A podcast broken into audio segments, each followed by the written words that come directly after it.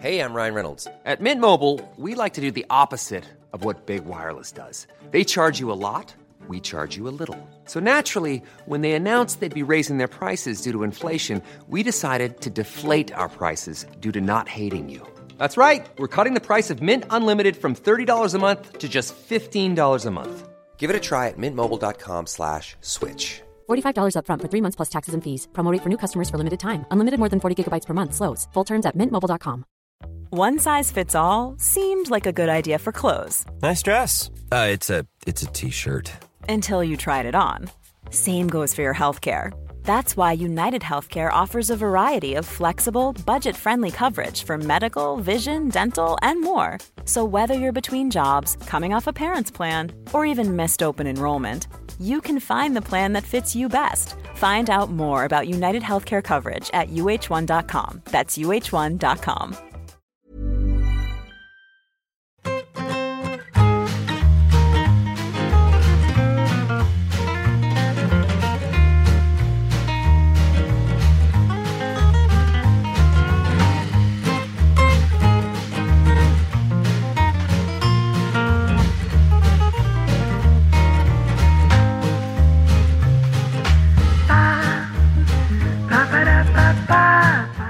Sí, ya le añoro un poco. Estaban bien estas cenas. Así que- Sí. Ah, Joder, eran fantásticas. Era muy divertido porque se, se, se reunía gente que eh, si no, no se, no se vería nunca. Y, y, mm, había discusiones, era gente muy variada, muy. Esto, tampoco amigos, o era, para mí era muy interesante. Yo. Bueno, a mí me sirvió para conocer a gente, pero también era interesante el, el enfrentamiento o, o la diversidad. Hombre, ahí es. Mira, que eran, de verdad, era muy, muy variado el panorama. ¿eh? Sí, sí, es verdad. Mr. Y, y Y Mr. Chip. Mr. Chip, la libreta, Rubén Uría, Iván Castelló, eh, ¿quién había? Eh, Guillo Usquiano, eh, Fermín de la calle, Fermín de la calle. Martí Perarnau. Exa- Exacto. Gabriel Ruiz. Mira, mira, Martí Perarnau con Mr. Chip, ¿cómo lo veis? Pues, Buena pareja. Muy bien. ¿Eh? En principio, ¿Cómo muy bien. Esto, eso, no, por esto digo, eh, eh, había de verdad de todo, ¿no? De hecho, Eh, había tanto que había hasta dos Miguel Gutiérrez. ¿Quién ¿Cómo? era el otro? ¿Cuál era el otro? Pero El alemán, no, el alemán yo Ah, no- claro, claro, sí, sí, sí, vino, vino. Sí, ah, pues Sí, no sí. estaba yo, claro, es que no podíamos coincidir los No dos. podías coincidir, claro, claro, lógicamente. Eh, eh, yo, pues yo coincidí más de una vez, ¿eh? Con Sí, él. sí. eh, a mí, me- a mí si, si lo piensas, era, era de verdad un espacio democrático de, de discusión, de, no sé, de persona- personas que esto, mm, quizá no, no irían a tomarse ni un café, Sí, estaban sí. ahí compartiendo cena por tres horas y cuando llegaban las copas, ahí... Más bueno, nombres, más nombres. Héctor Eh. Fernández, Moñino. Sí, Moñino, sí, Alberto López sí. Frau, que estuvo aquí también, Claro, invitado. correcto. Eh, mm, ¿Cómo se llama? Eh, sie- siempre el plus. eh, Gaby Ruiz. Gaby. Gaby. Sí, Ruiz. sí. sí. Eh, más, más nombres. Sid Lowe alguna vez. Sí, Sí. menos. Rodri venía. Rodri Carlos venía. Castellano, yo creo que también estaba. Bueno, claro, por, por Iván, porque éramos, Sí. partía un poco desde el plus. Juanma de la calle, Juanma de la casa, igual. Sí, Juanma de la Casa Sí, vino alguna también, sí, sí. No, porque se llegó a ser no multitudinaria, pero 20, ¿eh? 20, ¿no? Yo me acuerdo. Sí, sí, yo creo que hubo alguna de más de 20, sí, sí. Eh, más de 20, ¿no? La peña de Quip, que no lo hemos dicho. Tenemos camiseta, ¿eh? Teníamos camiseta, es verdad. A ver si la Yo la tengo, ¿eh? Yo la tengo. Sí, si ah, pues pásame una foto para que la vean luego los, los espectadores. Y había, se había planeado un viaje a Feyenoord. Sí, ya a estábamos Rotterdam. viendo a ver cómo podíamos ir de gañote, que nos acreditaran a Esto. todos y todo Claro, eso. Sí, sí. Muy bien. ahí. Había mirado una, una vez un partido de Copa, era perfecto. y Me acuerdo que había, la había mirado, pero bueno. Luego Iván empezó a escribir libros y se fastidió. Sí, no. eh, bueno, encontró, Encontró trabajo, tenía más. curro. eh, exacto, y nada.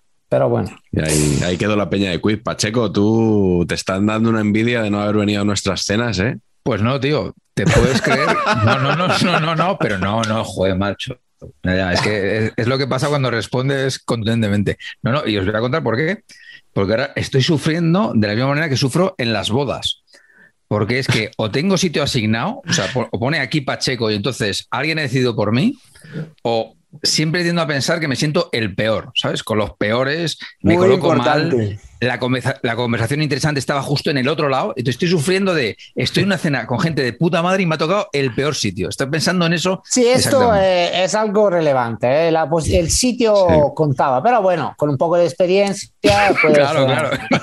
Ahí era cómo posicionarse en la cancha. Eh, hay que, hombre, hay un poco de expertise. Este, ¿no? Claro, si te toca, no, no vamos a hacer nombres, pero bueno, te puede tocar mejor o peor como compañero, compañero. Pero no había música, era así que se podía hablar hasta cuatro o cinco Eso. personas llegabas. Así que, Ah, bueno, bien. Entonces, Y bien. siempre para la gente que no sea de Madrid en los míticos asadores futboleros. Sí. Ah, muy bien. Empezamos en el Donostiarra, me parece, ¿no?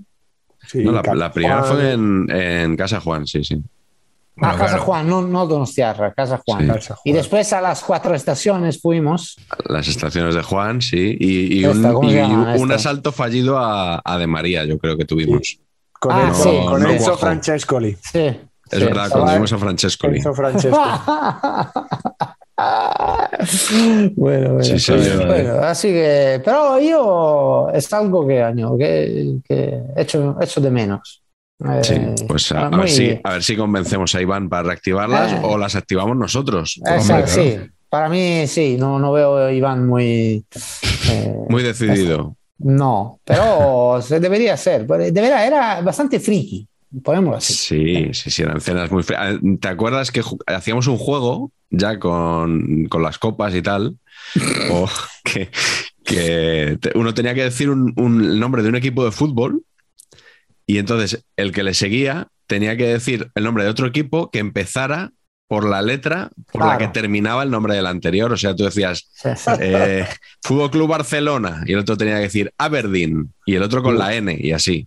Bueno, yo, Yo esto, esto era eh, en Italia, el gran Gianni Mura, uno de nuestros mejores Sí, periodistas de todos los tiempos, eh, siempre jugaba por la noche con los compañeros, jugaba a, a este juego que era dar nombre, se, se elegía una, una letra y, se, y uno tenía que dar jugadores y eran cuatro o cinco y rondas, rondas y rondas hasta que uno caía eliminado. Y complicado, ¿eh?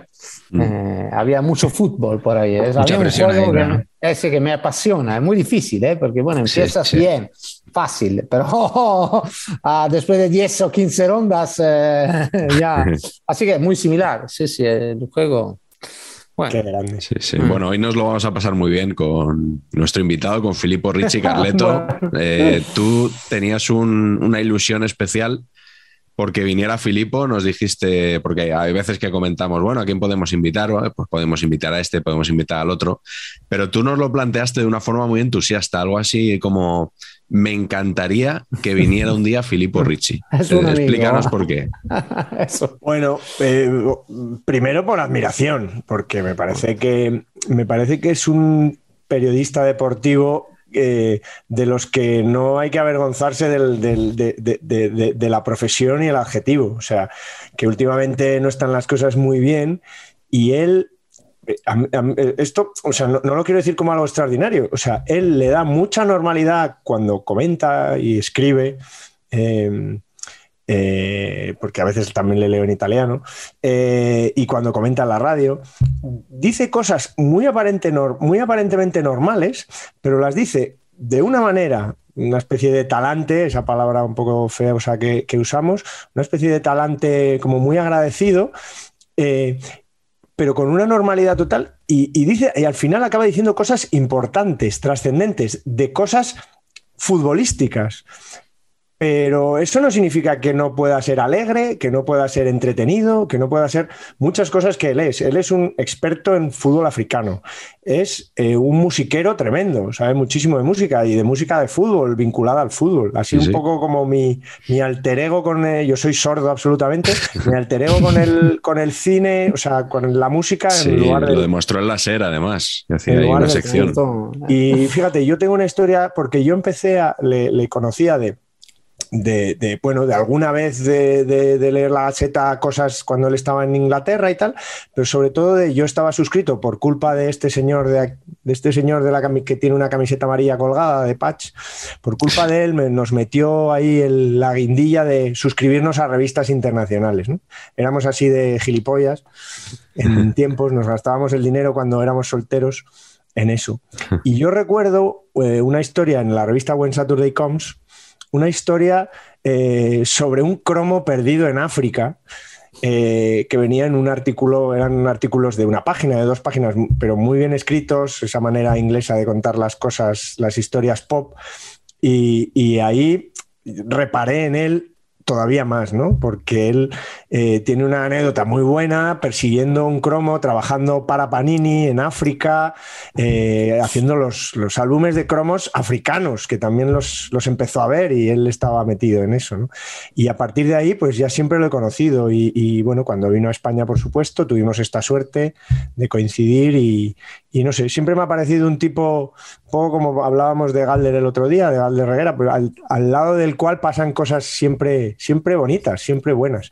Y es verdad. Entonces, Además, eh, soy campeón del doble campeón del mundo, gracias también a él, eh, Three Sided Football, que luego podemos comentar. y sobre todo, merecía la pena que viniera ahora, porque acaba de sacar un libro que además es muy bonito porque no es un libro como los nuestros. Esto sí que es un libro amateur eh, convertido en eh, profesional. Es como, como, esos futbolistas que de repente están jugando en tercera y un día les llaman y, saltan a primera, porque es la historia de un grupo de amigos que, deciden eh, jugar al fútbol vinculándose un poco pues, a, a, una forma de entender el fútbol, también la sociedad y la política, cosa que lo hace más interesante todavía, que hicieron una página web hace unos años chulísima, que se llama philosophyfootball.com, de la cual me consta que también Patch eh, ha sido cliente. Correcto. Eh, el amigo Ranedo y alguno más.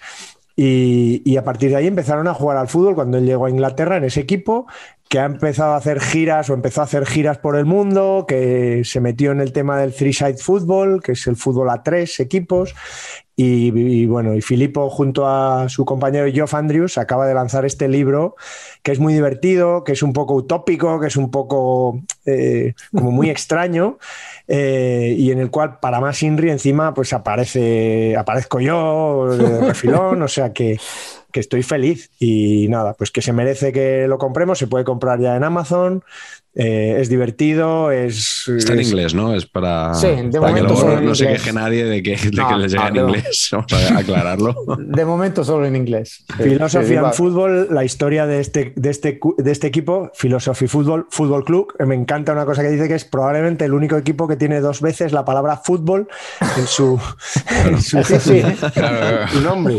Qué bueno. Philosophy Fútbol, Fútbol Club.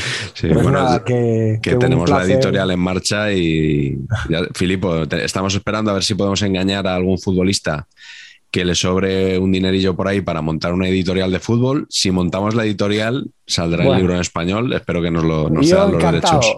encantado, lo que queráis. Sí, sí, es, bueno, es un libro muy personal. Eso al final es la historia de una amistad y, el fútbol está alrededor, eh, junto con la sociedad, un poco de política, la música, eh, la comida, porque bueno, eh, básicamente lo cuento rápidamente, yo llego a Londres en el año 2000 y quiero jugar, siempre he jugado en cualquier sitio y eh, en una Copa África encuentro un amigo inglés que me dice yo tengo el equipo, bueno, llego ahí y a los tres días ya estoy jugando con ellos y desde ahí llegamos hasta ahora, empezamos jugando Sunday League, que es el, ¿no? los campeonatos amateur en Inglaterra, y empezamos a los tres meses me lo llevo a, me lo llevo a Roma. No le, los ingleses no son tan warm, como dicen ellos, tan cálidos. No, yo, ah, si, lo, si, lo, miro ahora, pensar ahora que en tres meses, el, 8 de diciembre estábamos en Roma. Y yo aterricé en Londres el 20 de septiembre. Y ellos entusiasmados, sí, vamos a Roma a jugar. Y nada, y desde ahí no, hubo vuelta atrás. Eh. Bueno, y jugamos, eh, me parece, 24 partidos fuera de Inglaterra, eh, hubo como 25, 26 nacionalidades representadas en el eh, Londres, en este era espectacular, Londres mejor, Londres un poco italiano. Eh, no solo se, el campo de casa era Regent's Park, Regent's Park, maravilloso, centro de Londres, gran parque, y había 10 campos, 10 canchas. Eh, así que son más o menos 250 futbolistas. Yo era el único que tenía chanclas. y cuidado, el único con secador de pelo. Así que tenía acceso a la oficina de una señora que venía de la campaña, el sur de Italia, tal Filomena, hablaba ya un italiano que era no, ni itañol, ni bueno, una mezcla absoluta. La llamamos Lady Phyllis, una señora ya muy anciana que gestionaba todos estos hombres eh, desnudos entrando, gritando, ¿qué haces? ¿Dónde vas? ¿Eh? El agua. ¿Eh? Así, gritos, muy italiana, y en una multitud de hombres eh, ahí en pelotas. Y la tía era una fiera. Y a mí me, da, me dejaba su sillón para secarme el pelo. Y todo el mundo tenía que pasar enfrente. Y me miraban asqueroso, ¿sabes? Un, ¿Qué este friki, este tío? ¿Qué hace? Secándose el pelo hoy, que hacen cuatro grados, que la temperatura está en mite. Todo el mundo sale sin, no, sin secarse el pelo. Y también era el, el, único que tenía el albornoz. Así que tenía tres cosas de 250 personas, el único que tenía estos tres elementos. Y nada, ahí, eh, y después, claro, el tema de la comida es eh, clave porque estos, eh, después de un partido, fútbol 11, 90 minutos eh, en el barro más, eh, algunos sin ducharse, iban al pub y solo bebían. Digo yo, a la, a la primera pint ya estoy, estoy como claro. al, te, al, final de un rave. ¿Sabes? Has jugado claro. 90 minutos, lo has dado todo. Y la primera cosa que me, me trago es una, una pinta que voy que, hombre, ya, ¿no? Así que yo empecé a decir, no, hay que comer ¿eh? y me lo llevo a un restaurante español en Londres. En Maidabel, cuando cambiamos de cancha, vamos a eh, Maison Bilbao y ellos encantados. También porque íbamos por la noche, ahí cambiamos de liga, jugamos por la noche y, eh, ¿sabes? En Londres tú llegabas a un restaurante a las 10 y 01 y te decía, sorry, the kitchen is closed. Ahí se acaba, no te, van a, no te dan ni, ni la sal, nada.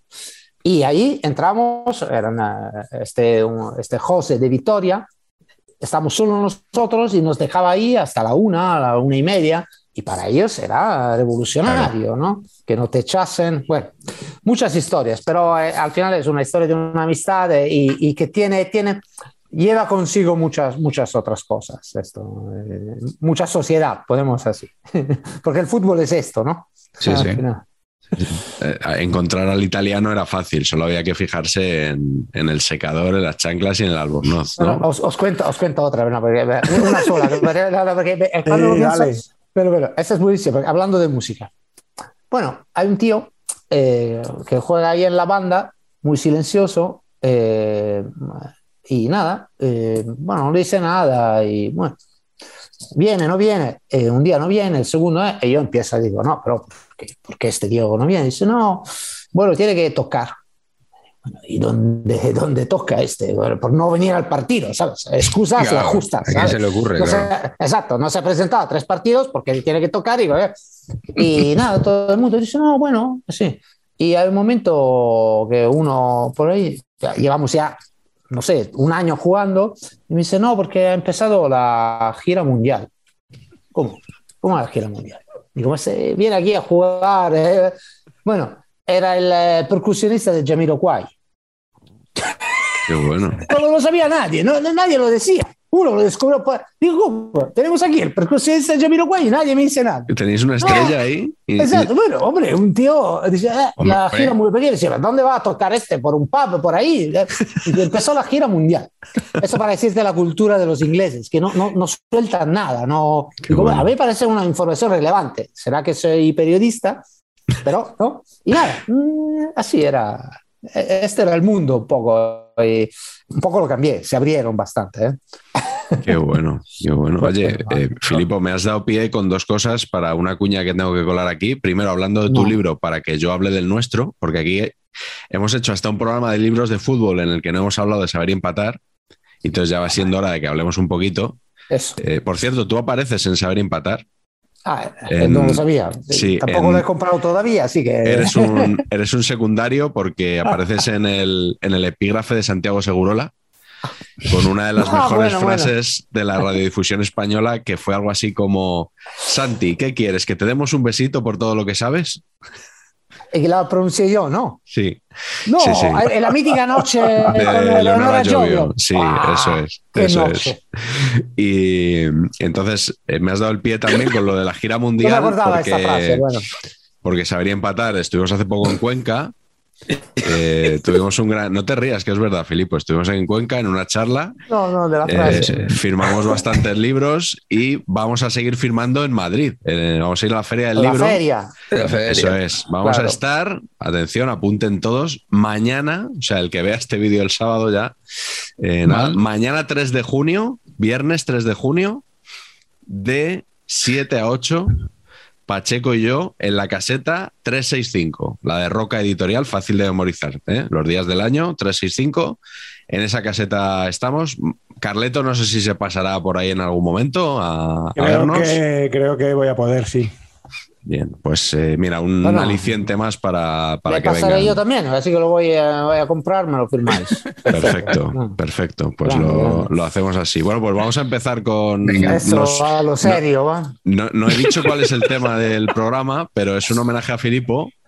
Eh, Bueno. Cuando subimos que venía Filipo, tuvimos dos posibles temas. Uno que era italianos que han robado mucho en España, Bien. Que, pero nos hemos decantado por los filósofos del fútbol.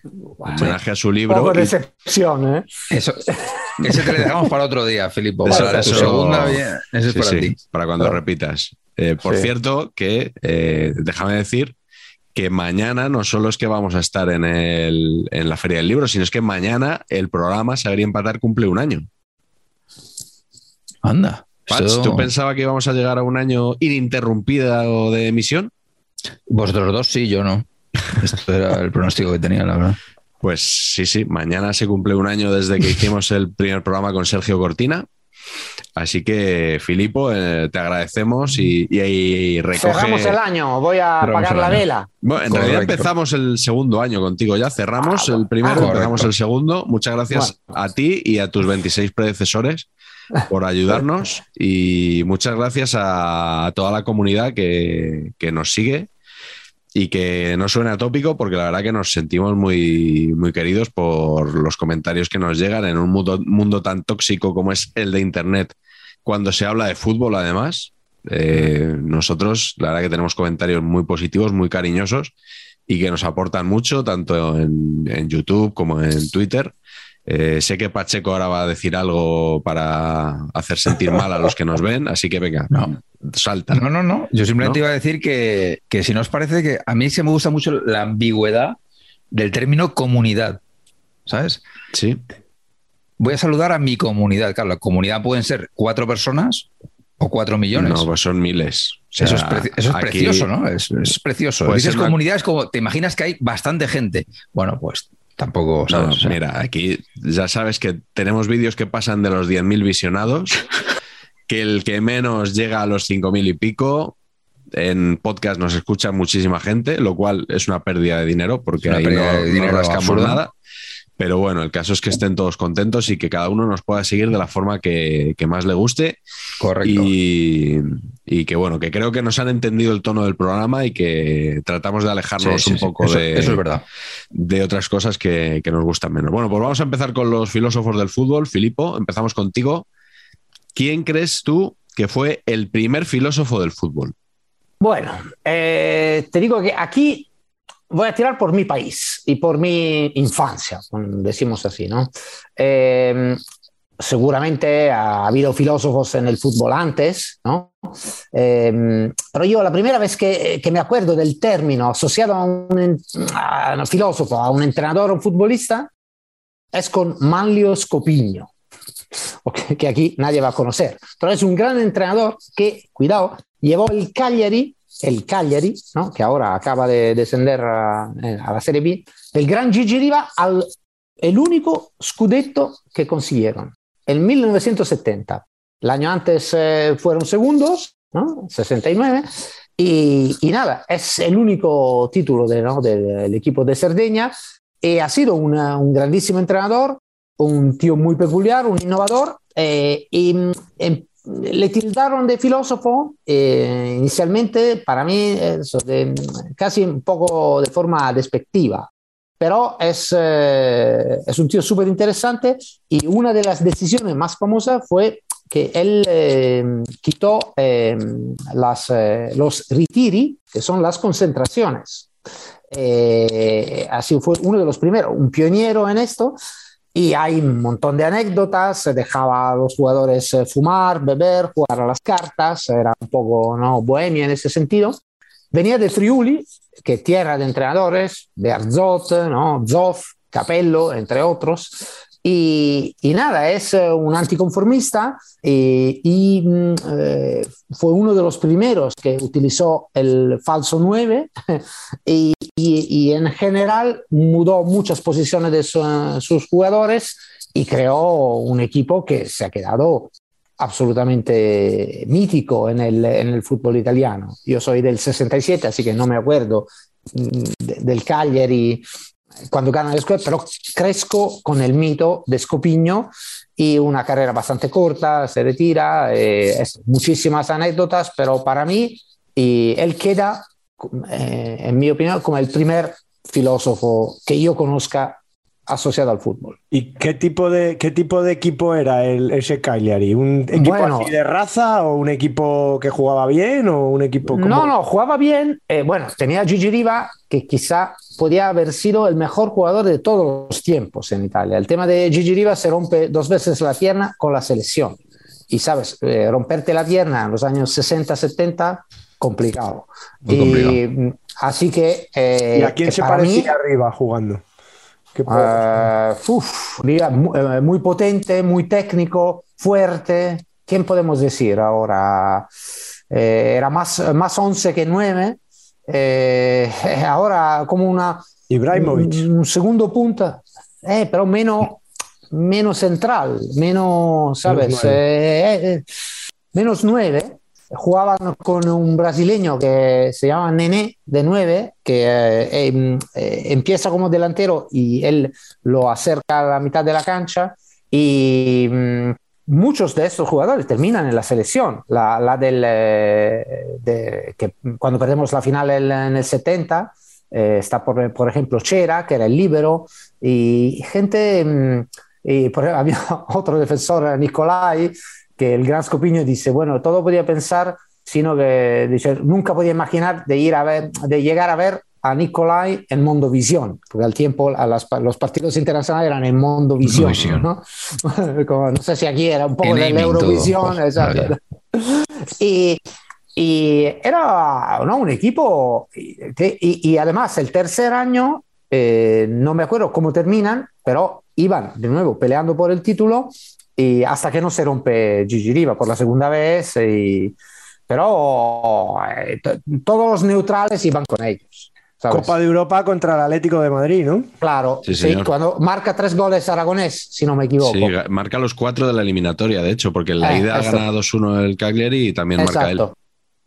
Exacto, esto, y ganan aquí 3 a 0, ¿no? Me parece sí, en el Calderón. 3, 3 a 0, exactamente. Eh, sí, sí, era, no, no, eh, un equipo maravilloso y, y, el tío muy, muy simpático y, y le, le, echa, muy, bueno, mira que le pierde el trabajo con el Cagliari porque le hacen, le, bueno, van a una gira en Estados Unidos, mmm, algo absurdo al tiempo, eh, o a jugar un torneo de, fran de, franquicias, o no sé, ellos son, no sé, no sé qué ciudad le, le dan. Bueno, eh, claro, típico recibimiento con el cónsul en Washington y tal. Y el tío, bueno, se emborrachaba un poco y buscaba el baño y le dice, mira, vete ahí fuera. Y el tío se va al patio, al jardín y va a mear ahí en, en el jardín le quitan, cuando vuelve, le dan el premio a mejor entrenador de la temporada y el Cagliari le echa por esto, por haber meado en el jardín del consulado de Washington. Esto para decir, el filósofo tenía sus cosas, pero un personaje todo, todo verdad, ¿eh? Eso. Y, y nada, se, se queda un año sin Enorme. entrenar. Por eso. Eh, porque se lo toman en serio, porque además, hombre, no es como ahora que había vídeos, eh, alguien Sí. le hace una foto, hombre, que era al tiempo, teníamos la suerte esto, no es como ahora que eh, tenemos móviles. eh. Y nada, esto, eh, pero eh, de verdad, la- las entrevistas eh, buenísimas eh, y, y esto, la idea de, de quitar la concentración era de verdad algo revolucionario. eh. Después lo hace, por ejemplo, un poco Holanda, el 74, cuando invitan las mujeres ¿no? en el Mundial, que es un, algo súper novedoso. Él no llegó a tanto con las mujeres, pero le dejaba un poco un whisky, un, un cigarro, las cartas. Las cositas. Sí. Bueno, este es pues, mi primer, Buen, buen personaje, Manlio Scopiño. Sí, señor. Sí, hay- Pachi. hay un libro en Italia también eh, sobre él. Habría que ver, que recuperarlo. puede Pues- ser interesante. Pues otro para el portfolio de saber empatar ediciones. Sí, sí. Pacheco, ¿tú qué filósofo te has buscado? Tiene que estar a la altura de este. ¿eh? Estamos jodidos. Eh, sí, bueno, pero no, pero está a la altura porque es el mismo. eh, he pensado en- de la misma manera que Filipo, el mismo proceso de pensamiento ha sido. Yo no tengo ni puñetera idea de esto. Entonces, ¿quién ese fue el primero que a mí me afectó? Que dijo, que dijo algo interesante que dije yo. Hostia, qué reflexión más potente. Y sorprendentemente es eh, Don Ladislao Kubala, sempiterno director técnico de la selección nacional cuando yo era pequeño. O sea, era como, ¿no? O sea, yo nací, Sí. Kubala era el seleccionador y fue muchos años. Estoy, estoy mintiendo a lo mejor, ¿no? Igual Kubala lo cogió después de que yo naciera. No, no lo sé. Bueno, tú es que naciste con el fútbol prácticamente, como dijimos Nací en el alguna vez. 69, en el 69, Miguel, Pues ahí tanto. yo creo que ahí le nombran. Ahí Por ahí, ¿no? DT por ahí, ¿no? 69. Y estuvo Al 11 81. años o 12, ¿no? Bien. El que más, el que más. Bueno, pues Kubala era como el, el seleccionador nacional por defecto, ¿no? Y francamente tampoco es que pareciera la cosa así, la verborrea, ¿no? O sea, la locuacidad, el, ¿no? el explicar las cosas, No. no. Pero claro, tiene una frase que para mí, que la he aplicado un mogollón en mi vida, que es chicos bien, moral óptima. ¿Cómo está la selección, Kubala? Chicos bien, moral óptima. ¿Cómo ve usted el equipo, Kubala? Chicos bien, moral óptima. Ya está, sí que está todo, ya está. ¿Cómo estamos? Estamos fenomenal. Y encima vamos a ganar. Y ¿Cómo verbos, estáis? Sin, sin Chicos, bien. Claro, cuatro palabras que además se te quedan y rollo mantra, ¿no? Y a mí esto. eh, ¿sabéis, sabéis lo que me pasa? Que esto yo lo he utilizado mucho en las agencias de. Cuando luego he tenido oportunidad de dirigir equipos en las agencias de publicidad, pues mis jefes algún día me han venido a preguntar, bueno, yo, ¿cómo ves, cómo ves a la gente, Patch? ¿Cómo, cómo lo ves? Y yo digo, chicos, chicos bien, moral óptima. Entonces, claro, ya hay- hace ya varios años que nadie me pilla el chiste, ¿sabes? Que es como que no, o sea, que por lo que sea, como que ya no. Ha habido un relevo. Hay como, hay como, me ponen cara como este es subnormal y, ¿sabes? Y poco más, ¿no? Y luego, eh, Elastic Kubala tenía dos cosas que, que, desta- que- que he encontrado que no me acordaba yo, pero que me parecen gratas. La número uno es que llamaba a España el equipo España. 150 mil millones de veces mejor que la roja, pero, o sea, 450 mil Y millones que de la marca mejor España. el equipo España. Eso mola mucho. Y luego le preguntaron que qué había que, que qué tenía que tener un jugador de fútbol para jugar en la selección. Y Kubala respondió: para jugar en la selección hay que querer, saber y poder. Y empatar también. Pum. ¿Sabes esto de mensaje claro y conciso? Pum, que te talada. pa, pa, pa, pa, pa, Pum, pum, pum. Y por eso a mí Lasci me parece un filósofo extraordinario. Ay, Lo es. yo me parece un señor encantador. Creo además que era una bellísima persona, todo el mundo lo dice. Todo el mundo lo dice, sí. Demasiado bueno. Seguramente. Mi padre en la selección porque le hacían el equipo. Eh, lo- también es verdad que era otra época que los directivos Exclusiva. metían mucha mano. Primero en saber y empatar. Yo creo que ya os lo he contado 20 veces, que los- las alineaciones del Mundial 78 estaban hechas. Primero Mi padre sabía- otra vez en saber y empatar. Exacto. Mi padre sabía que iba- qué partido iba a jugar. Pasa que perdieron el primero y ya cambió, volvió a cambiar todo. Cambió todo, sí. Y, pero he visto, yo creo que vi un vídeo, me parece, no me quiero equivocar, pero me parece que fue en el Twitter de Alberto Cosín, que saca un montón siempre de cosas. Interesante, Chulas. sí. un- yo creo que he visto un, un vídeo como de varios minutos de, de Kubala dando la charla eh, el partido antes de jugar contra Yugoslavia, pero no el que nos clasificamos, sino el que palmamos con, con Katalinsky, el del Mundial 74.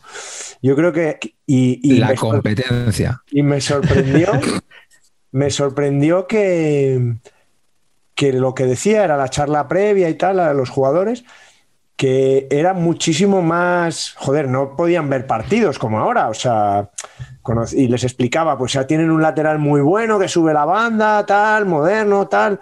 Eh, era, era, mucho más preparado y mucho más interesante de lo que uno presume que puede ser, podía ser un entrenador de, en el año 73 o 74. Y me, y me, me llevé una alegría, ya os, ya, os, lo pasaré porque creo que, creo que fue eso y estaba, estaba muy bien.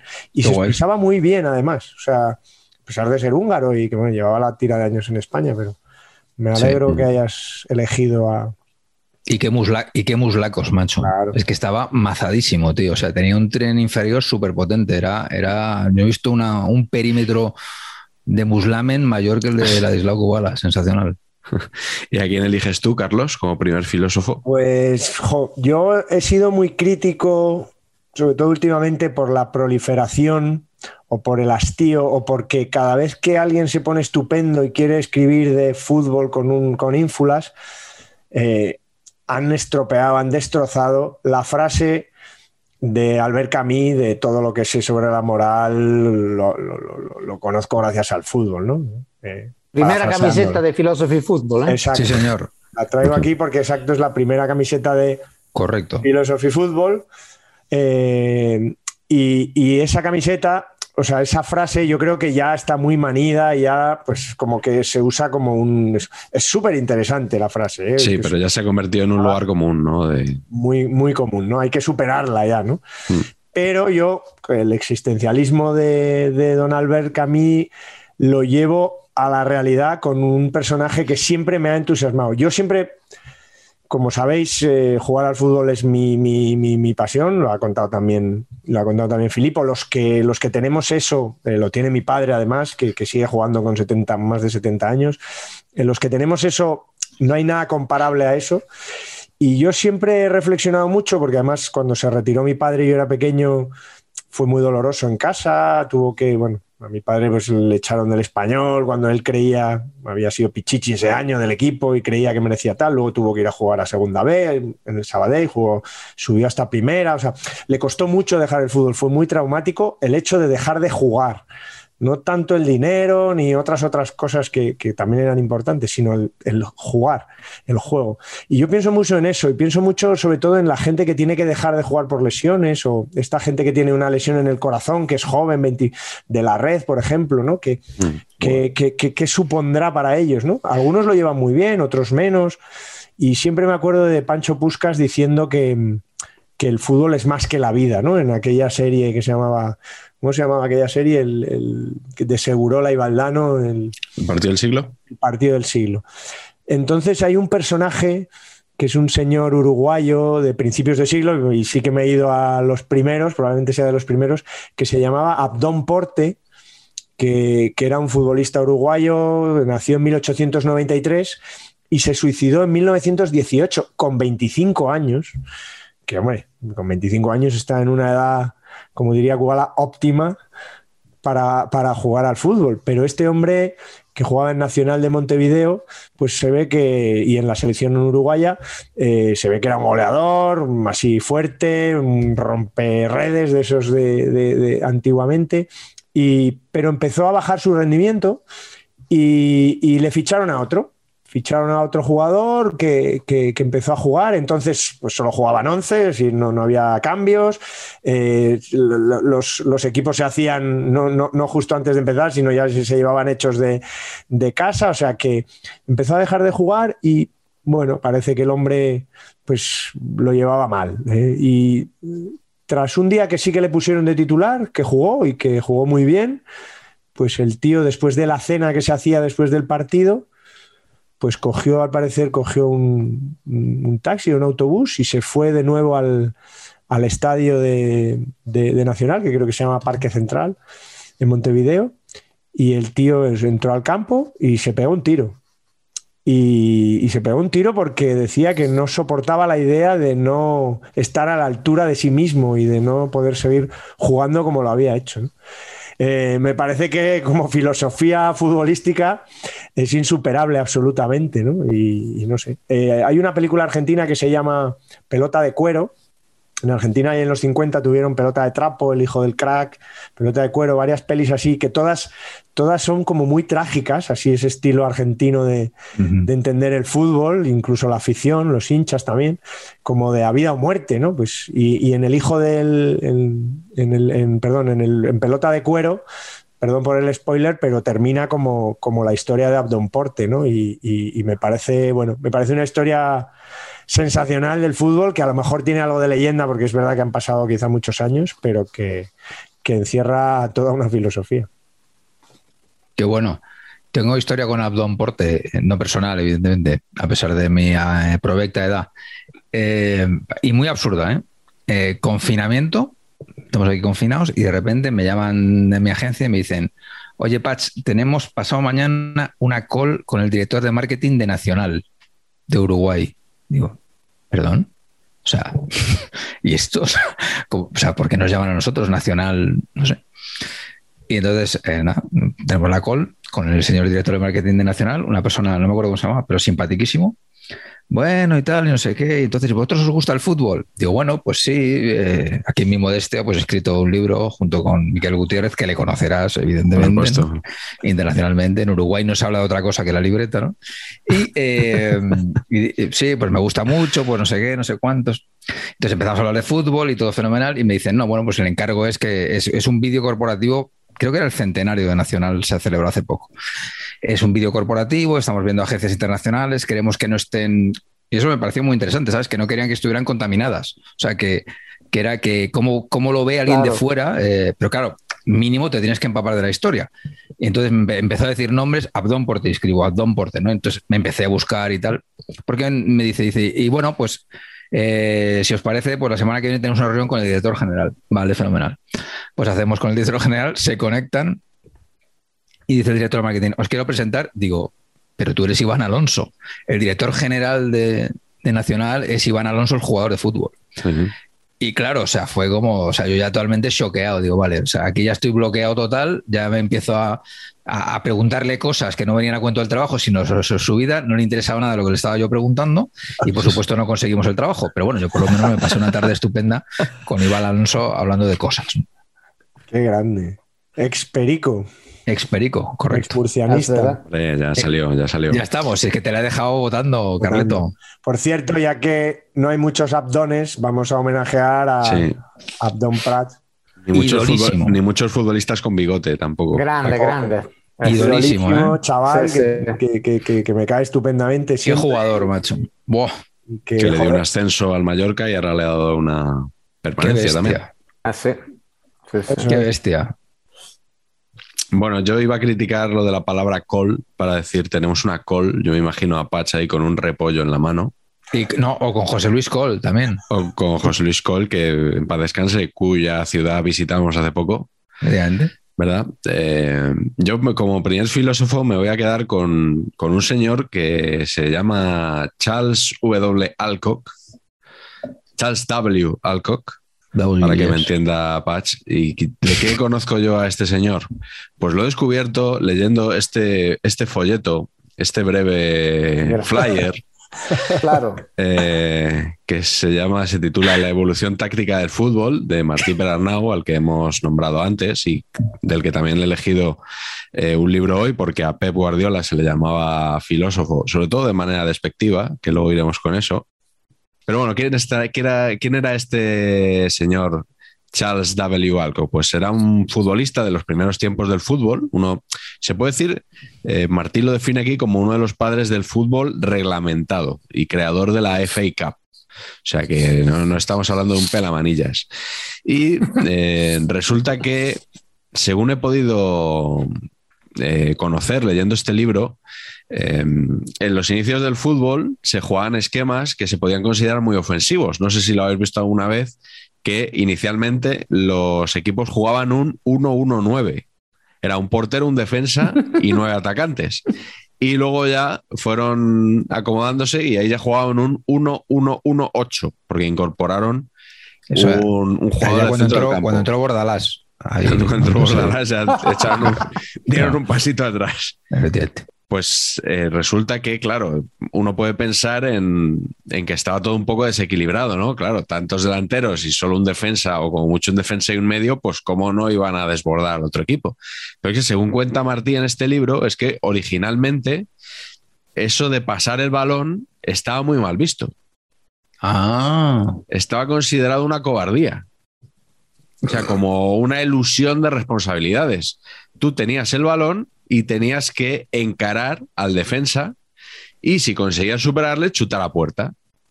Entonces, eh, este hombre, Alcock, realmente no es que fuera filósofo, ¿sabes? Pero fue el primero que puso por escrito eh, una serie de consideraciones. Entonces, yo me he apuntado aquí una que quiero compartir con vosotros eh, cuando el fútbol va evolucionando y, y esto se va perdiendo, ¿no? Porque el, el atacante que no conseguía superar al defensa, pues si el equipo tenía el balón, lo que hacía era que dejaba su lugar a otro, a otro atacante para que lo intentara él. O sea, se iban turnando, pero de uno en uno, para encarar a los defensas. Entonces, lo que dice Buenísimo. Alcock, lamentando la deriva que estaba tomando ya el fútbol, hombre.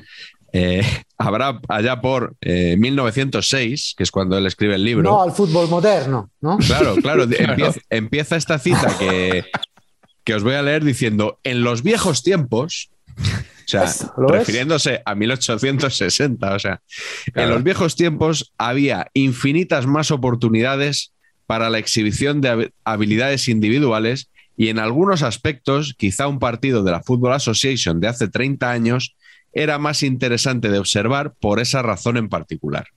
O sea que eso de Mira, el odio eterno al fútbol moderno, el fútbol ya no es lo que era, ya no hay partidos como los de antes. O sea, eso ya está todo inventado desde hace siglo y medio. buenísimo. Y este señor lo puso por escrito. Buenísimo, Sí, señor. buenísimo, buenísimo. Y, y me decís que me habéis dicho que eh, hay, una hay una serie sobre este Una señor. serie, pero no, no, no, no es sobre él. No, Yo es, es yo creo más anterior del- de cuando el profesionalismo y el amateurismo. Serie muy buena, a mí me, mí me gustó, ¿eh? ¿Tú la has visto acá o Yo no? la vi, yo la vi, sí, sí. ¿Qué tal? Bueno, tú... La yo- vi, la vi. mm, Bueno, mal, bueno, ok, bueno. ah. correcta, sí, sí, no. O sea, la, la seguí con interés, pero bueno, digamos que como si no me gustara el fútbol, no vería esa serie. Vale, pues ya No, lo habré claro. hecho, ya lo habré hecho todo. Entonces, como serie, Ese, a lo sí, mejor ya- no tal, pero me interesaba porque hablaba de fútbol, ¿no? Sí, sí, sí. Bueno, ahora os quiero preguntar cuál es vuestro filósofo futbolero preferido. Empieza tu patch. Uf, esta es muy difícil. eh, pero otra vez, eh, yo es que soy, claro, ya, ya sabéis, claro, yo me dedico a lo que me dedico. Me dedico a, a la publicidad, como bien sabéis. Entonces yo soy muy de titulares cortos. A mí todo lo que sea mensaje corto, potente, que te taladra, estoy, ¿no? Me, me enamora. Y para mí, un filósofo moderno, absoluto, absoluto y rendidísimo admirador es eh, David Vidal. Bueno, no, porque, en Por fin, supuesto. Que- quiero, decir, quiero decir que si queréis que me explique, me explico. Pero es que no tengo ni que justificarme, Bueno, ¿no? eh, eh, extiéndete más que justifícate para que podamos disfrutar. Efectivamente. Bueno, yo voy a contar la que me gusta a mí mucho, que la he contado ya 40 veces. Voy a hacerme aquí un marañón de repente, pero eh, creo que viene al pelo aquí. La- Vidal tiene muchas, Vidal tiene muchas. Tiene una que recuerdo con mucho cariño, que es que Butragueño, en la cima de su apogeo, poderío, o sea, es entre los mejores jugadores del mundo, eh, lo mete todo. Un día llevan a David Vidal para, comentar un, partido de la selección y entonces dice David Vidal, este butragueño es bueno, pero le falta fuerza. ¿no? O sea, estamos hablando de, este tipo de, análisis técnico, ¿no? Sobre, claro, dices tú, dices este meteo, o sea, es, es el mejor, uno de los mejores jugadores del mundo, pero claro, no pelea, ¿no? Entonces, pues, como no pelea, no me vale. Es un hombre que tiene las ideas muy claras y por eso yo, y por eso yo lo admiro. Y tiene, tiene dos de ataque a, los defensas. Una es que está entrenando, no sé en qué equipo, eh, que fichan a, un- defensa, ¿no? Y entonces se le ve, se le ve, es, es- es cámara oculta, ¿eh? O sea, es una cámara que está desde muy lejos, con un micrófono ahí puesto que se le oye mal. Y entonces el tío este, como que da dos pases gustándose, y entonces, entonces le dice David Vidal, no quiera usted ser Beckenbauer que acaba de llegar. Ojo a la profundidad. ¿eh? Primero, El uso del usted, muy bien, muy bien. El uso del usted para dirigirse al juego de fútbol, muy correcto. Siempre. No quiere usted ser Beckenbauer, nunca, pero mucho menos cuando acaba de llegar, que no le conocemos, que le hemos fichado, pero está, aquí, está usted aquí de prestado, ¿no? Eso es la maravilla. Y, para, y, y para mí la apoteosis de esto es el día aquel de, de- que le coge el día después, como tantos días, eh, y esto que me he vuelto loco encontrándolo y no lo he encontrado, que es un, es un episodio en el cual tiene el Logro, él está en el Logroñés y tiene un central brasileño que se llama Clever, central muy potente, eh, de tez oscura, y entonces el central potente de tez oscura, digamos que intenta pasar dos balones en largo un poquito defectuosos, digamos tercer anfiteatro y segundo, ¿no? Y entonces David Vidal desesperado dice, el negro este, que no la sabe dar en corto y va y le da en largo. Claro. O sea, esto es filosofía pura de la vida. Primero a lo que sabes. Y cuando tengas bien entrenado lo que sabes, vete a por empresas mayores, pero no quieras abusar desde el principio. Y esto es, para mí es filosofía pura y por eso David Vidal para mí es eh, filósofo de cabecera, sin duda ninguna. Estoy. Llegaste tarde, yo creo, a España. No has pillado, Filipo, no pillaste a David Vidal Eh, no, en su, no, no. Claro, en su apogeo. Eso Yo fue estoy ex- viendo- extraordinario. Estoy viendo un, un- un paralelismo, de- como dos líneas eh, que se están cruzando y no lo sabían. Y es que, eh, y Filipo lo habrá oído, igual vosotros también, estoy viendo la da- David Vidalización de eh, don Luis Suárez Miramontes, eh, comentarista, eh, balón de oro Sí, español sí, y sí, comentarista de oro. comentarista de la cadena SER de los partidos del Barça, Sí, ahora sí, mismo está en un grado de comentario excelso nivel David Vidal. Y como son los dos gallegos, además, Claro, claro. están ahora mismo haciendo así, se están cruzando esas dos líneas espaciotemporales. Está en un nivel, me da igual todo, el señor Suárez Miramontes, ¿eh? Luisito. Grandísimo. Muy fan, sí, sí. muy Eh, fan. sí, yo también. Yo, además, eh, eh, fue mi ídolo Claro. cuando, cuando yo era pequeño. eh, mi padre era del Inter, así que yo también. eh.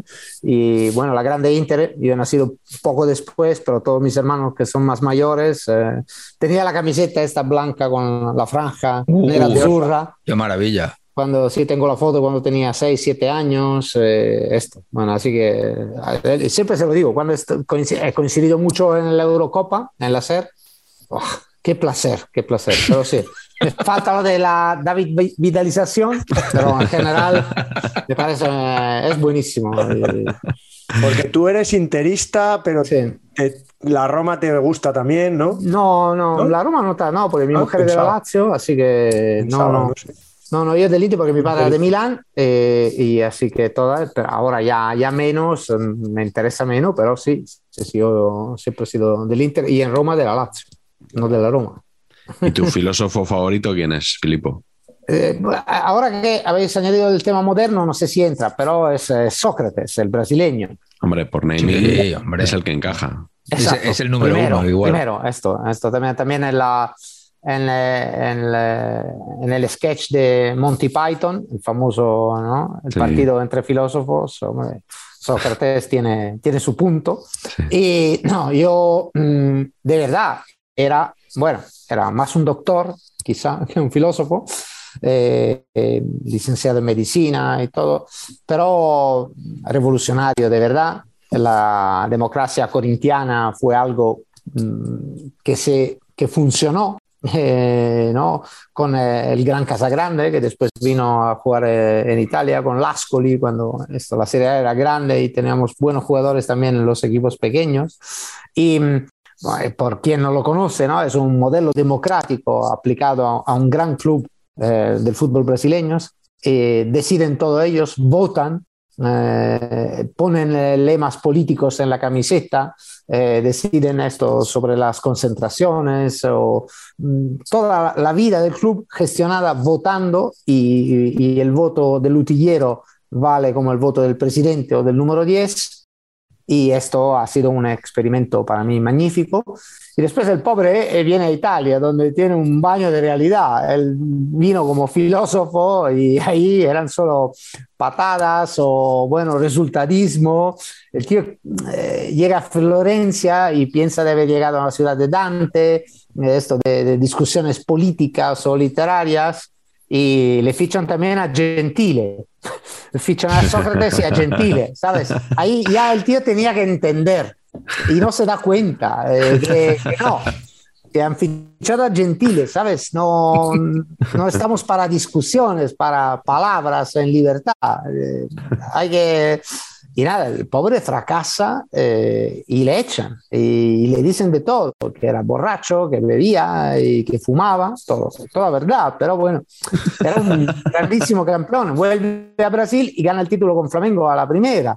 Y así con final eh, también un poco triste, pero para, era verdaderamente por los tiempos un, un enorme filósofo.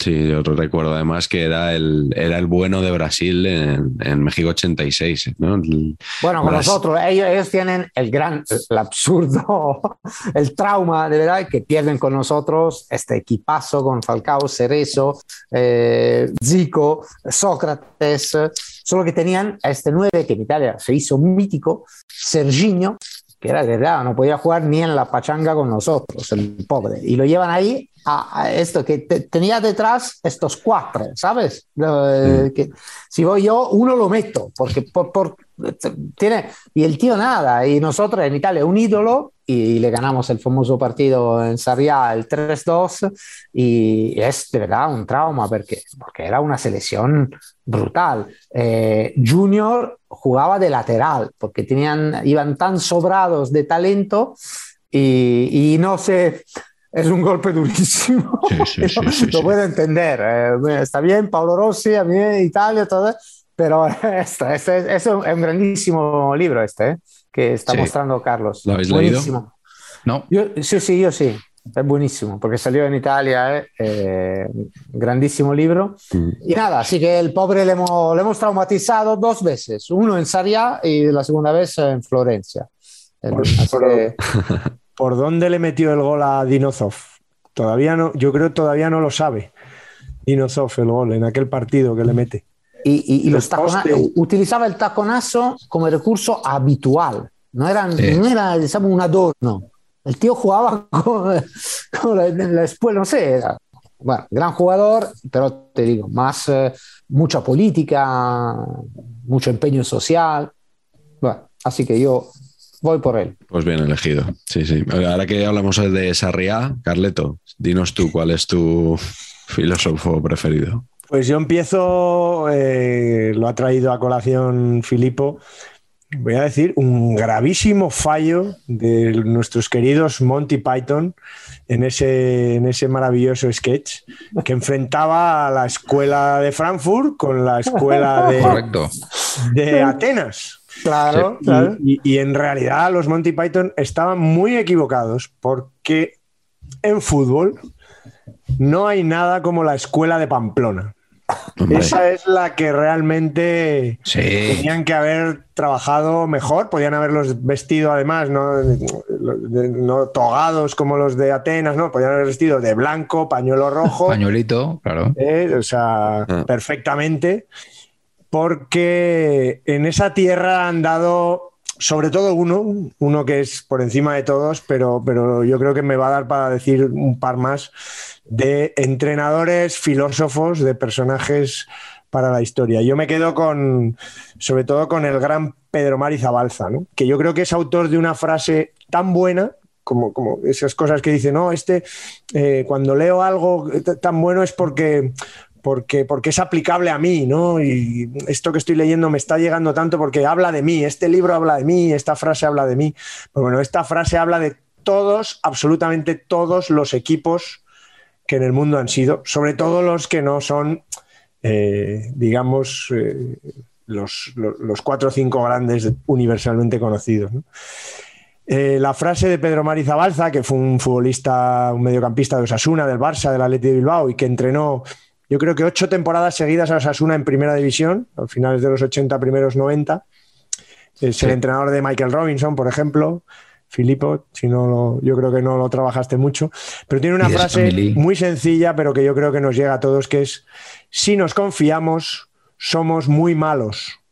Una frase que aplicada a Osasuna eh, es perfecta, pero que aplicada al español es perfecta, que aplicada incluso a cualquier equipo es perfectamente válida. Con esta frase al fin del mundo, yo creo además que yo, Yagoba Arrasate la, la ha dicho este año un par de veces y ya no la dice ni riéndose, o sea, ya la dice como podía estar en el DC Sanfield, pues en el Sadar, eh, si nos confiamos, somos muy malos, porque me parece absolutamente magistral. Y, Brillante. Sí.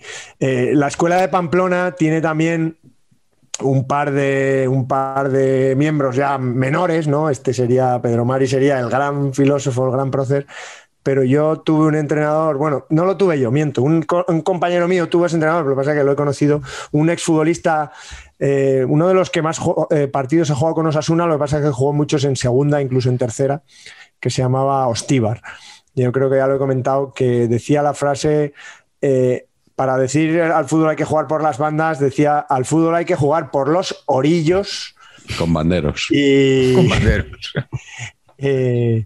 eh, gran entrenador y trabajador de Osasuna, saluda a su familia que son muy majos. Y luego está otro mito, que a este también lo conocéis, que es don Enrique Martín Monreal, extremo zurdo de ese equipo de, de ese equipo de Zabalza de los años 80 y luego entrenador el mismo que como sabéis su filosofía era eh, si tengo que entrar en el campo Sí. para parar un contragolpe entro y lo paro Eso fue increíble.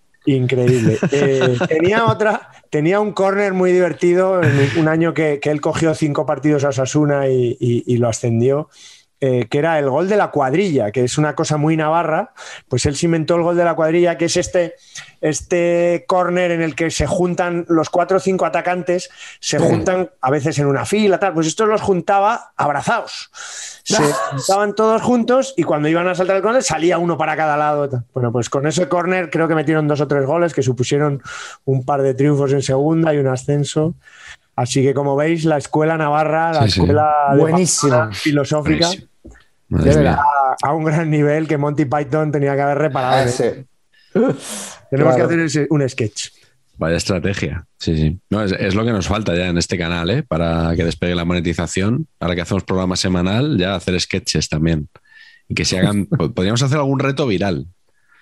De estos que luego salen los adolescentes en las noticias porque uno se ha matado o algo de eso. Yo creo que Sí. podemos. Está bien, Podemos ya tenemos una edad, hombre, está bien. Claro, efectivamente. O- o- o- ya que tenemos dibujantes con dibujitos del dibujante, del caricato, Nah. ¿no? Ah, no, no. Ach. No, no, en absoluto. Yo, no. Mira, Filipo, me acuerdo que mi padre a veces, cuando jugaba, traía, yo era pequeño, traía Guerín Esportivo a veces. Hombre, ahí Porque- yo empecé. Yo empecé a escribir ahí. Ah, pues qué En guay. el, no- eh, en el 93. Pues, empecé bueno, ahí. Tú, Pat, seguro que la conoces. Era, era Vamos. conseguir un Guerín Eh, Esportivo en los 80 aquí en España. dibujaban muy bien, ¿eh? Había Samarelli, se llamaba, Claro. el tío, y hacía dibujos. Nosotros teníamos el. eh, un- hacía un libro cada año ¿eh? Y de dibujos. pintaban los, go- los goles Sí, de los cada goles. partido. Era un Qué nivel. maravilla. Y era, Una cosa- o sea, mi- ver eso era súper evocador, claro. Yo eso se lo cuento ahora a mi hijo y me dirá, ¿pero qué me estás contando? No, no, Un dibujo pero. estático de, de- con flechas, Sí, con los jugadores pintados de cómo habían sido los goles de cada jornada, ¿no? pero un nivel brutal, ¿eh? De Podemos dibujo- hacer eso. Podemos, Hombre, podemos hacerlo bueno, yo no- con, no, yo- dibujar con no, algún, bueno, ¿eh? con algún ilustrador. No, con el, Eso. Tenemos que buscar algún ilustrador, Patch. Bueno, Alguno bueno. ¿Conoces alguno? No. Vale, vale, vale. Bueno, pues- vosotros, os digo una cosa. ¿Conocéis a Javier Cáceres, gran periodista de la Sí, Süddeutsche yo- Zeitung? venía algunas cenas, también vino algunas cenas Exacto, Javier quizá. Cáceres, sí. Ajá. Bueno, él desde hace años, eh, cuando encuentra futbolistas, le pide de dibujar un gol. Y tiene como, no sé si 500 goles de, de nivel altísimo, eh, dibujado por los mismos eh, futbolistas. El otro día, después de uno de esos, de la remontada del Madrid, en el de María, lo llevé a Del Piero, que estaba cenando ahí, y le- Del Piero le dibujó el gol. Y Bueno. tienes, tienes una colección brutal. Deberíais invitarlo solo. Es, es algo para Qué mí bueno, único. Tremendo. Increíble, ¿eh? Y claro, todavía no lo ha publicado, puede haber algún problema de derechos y tal, ¿eh? pero Claro. eh, es, es algo único y, y lo, lo hace desde, no sé si 15 años o Maravilla. tiene una colección brutal. Bueno, Qué bueno. Buenísimo. Pues sí. sí, sí, sí. Las pinturas de Pinturiquio. Exacto. Eh, bueno, cada futbolista no, no dibuja muy bien. Yo lo hice, ¿sabes? Yo tengo uno de, mm, eh, bueno, un gol horrible de España-Italia en la final en Kiev. Volvimos al tiempo, se ¿Cuál de los cuatro, Filipo? ¿Cuál de los cuatro? el de Iniesta, eh, que me lo dibuja él. Eh, no, no, no marca él el gol. eh, No. No, no, eh, claro, me lo dibuja él. él eh, me ¿De parece- Silva? ¿O, Jo- o Jordi Alba? No, ya que no, no, no, no, me acuerdo, no me acuerdo, porque ¿qué pasa? Que estamos en el avión juntos y yo tenía esta idea y pregunto, no me acuerdo a quién, digo, ¿quién dibuja? Y me digo, no, Andrés. Digo, bueno, me voy ahí y en el iPad me dibuja el gol, pero no me acuerdo cuál es. Tengo que mirarlo. Bueno, tampoco son grandes recuerdos, eh, pero bueno. 4-0 ya, para casa. Pero bueno, eh, es interesante ¿verdad? lo que decía Carlos de los dibujos, esto, los goles ilustrados eran maravillosos. Bueno, pues voy a cerrar yo esta pregunta con, con mi filósofo favorito. Me vais a permitir que equipare aquí filosofía y sabiduría, porque si ha habido un sabio Claro. en el fútbol español, evidentemente, es Luis Aragonés. Hemos hablado antes de él como jugador, pero lo fue como entrenador sobre todo. Yo creo que todos los sabios no son filósofos, pero todos los filósofos son sabios y él yo creo que tenía la- estas dos condiciones, aunque él siempre, esa frase tan manida, ¿verdad? Cuando le decían lo del sabio Hortaleza, que decía, no, no, sabio era mi hermano, sabio era mi hermano. Siempre se, se lo quitaba encima, era un poco como lo de Vicente del Bosque cuando le dicen lo de que es marqués y tal, que no... Hay un tipo de personas que ese tipo de etiquetas las rehuyen por lo que sea, porque son sencillas, porque no les gustan, porque creen que pueden dar pie más al cachondeo que otra cosa.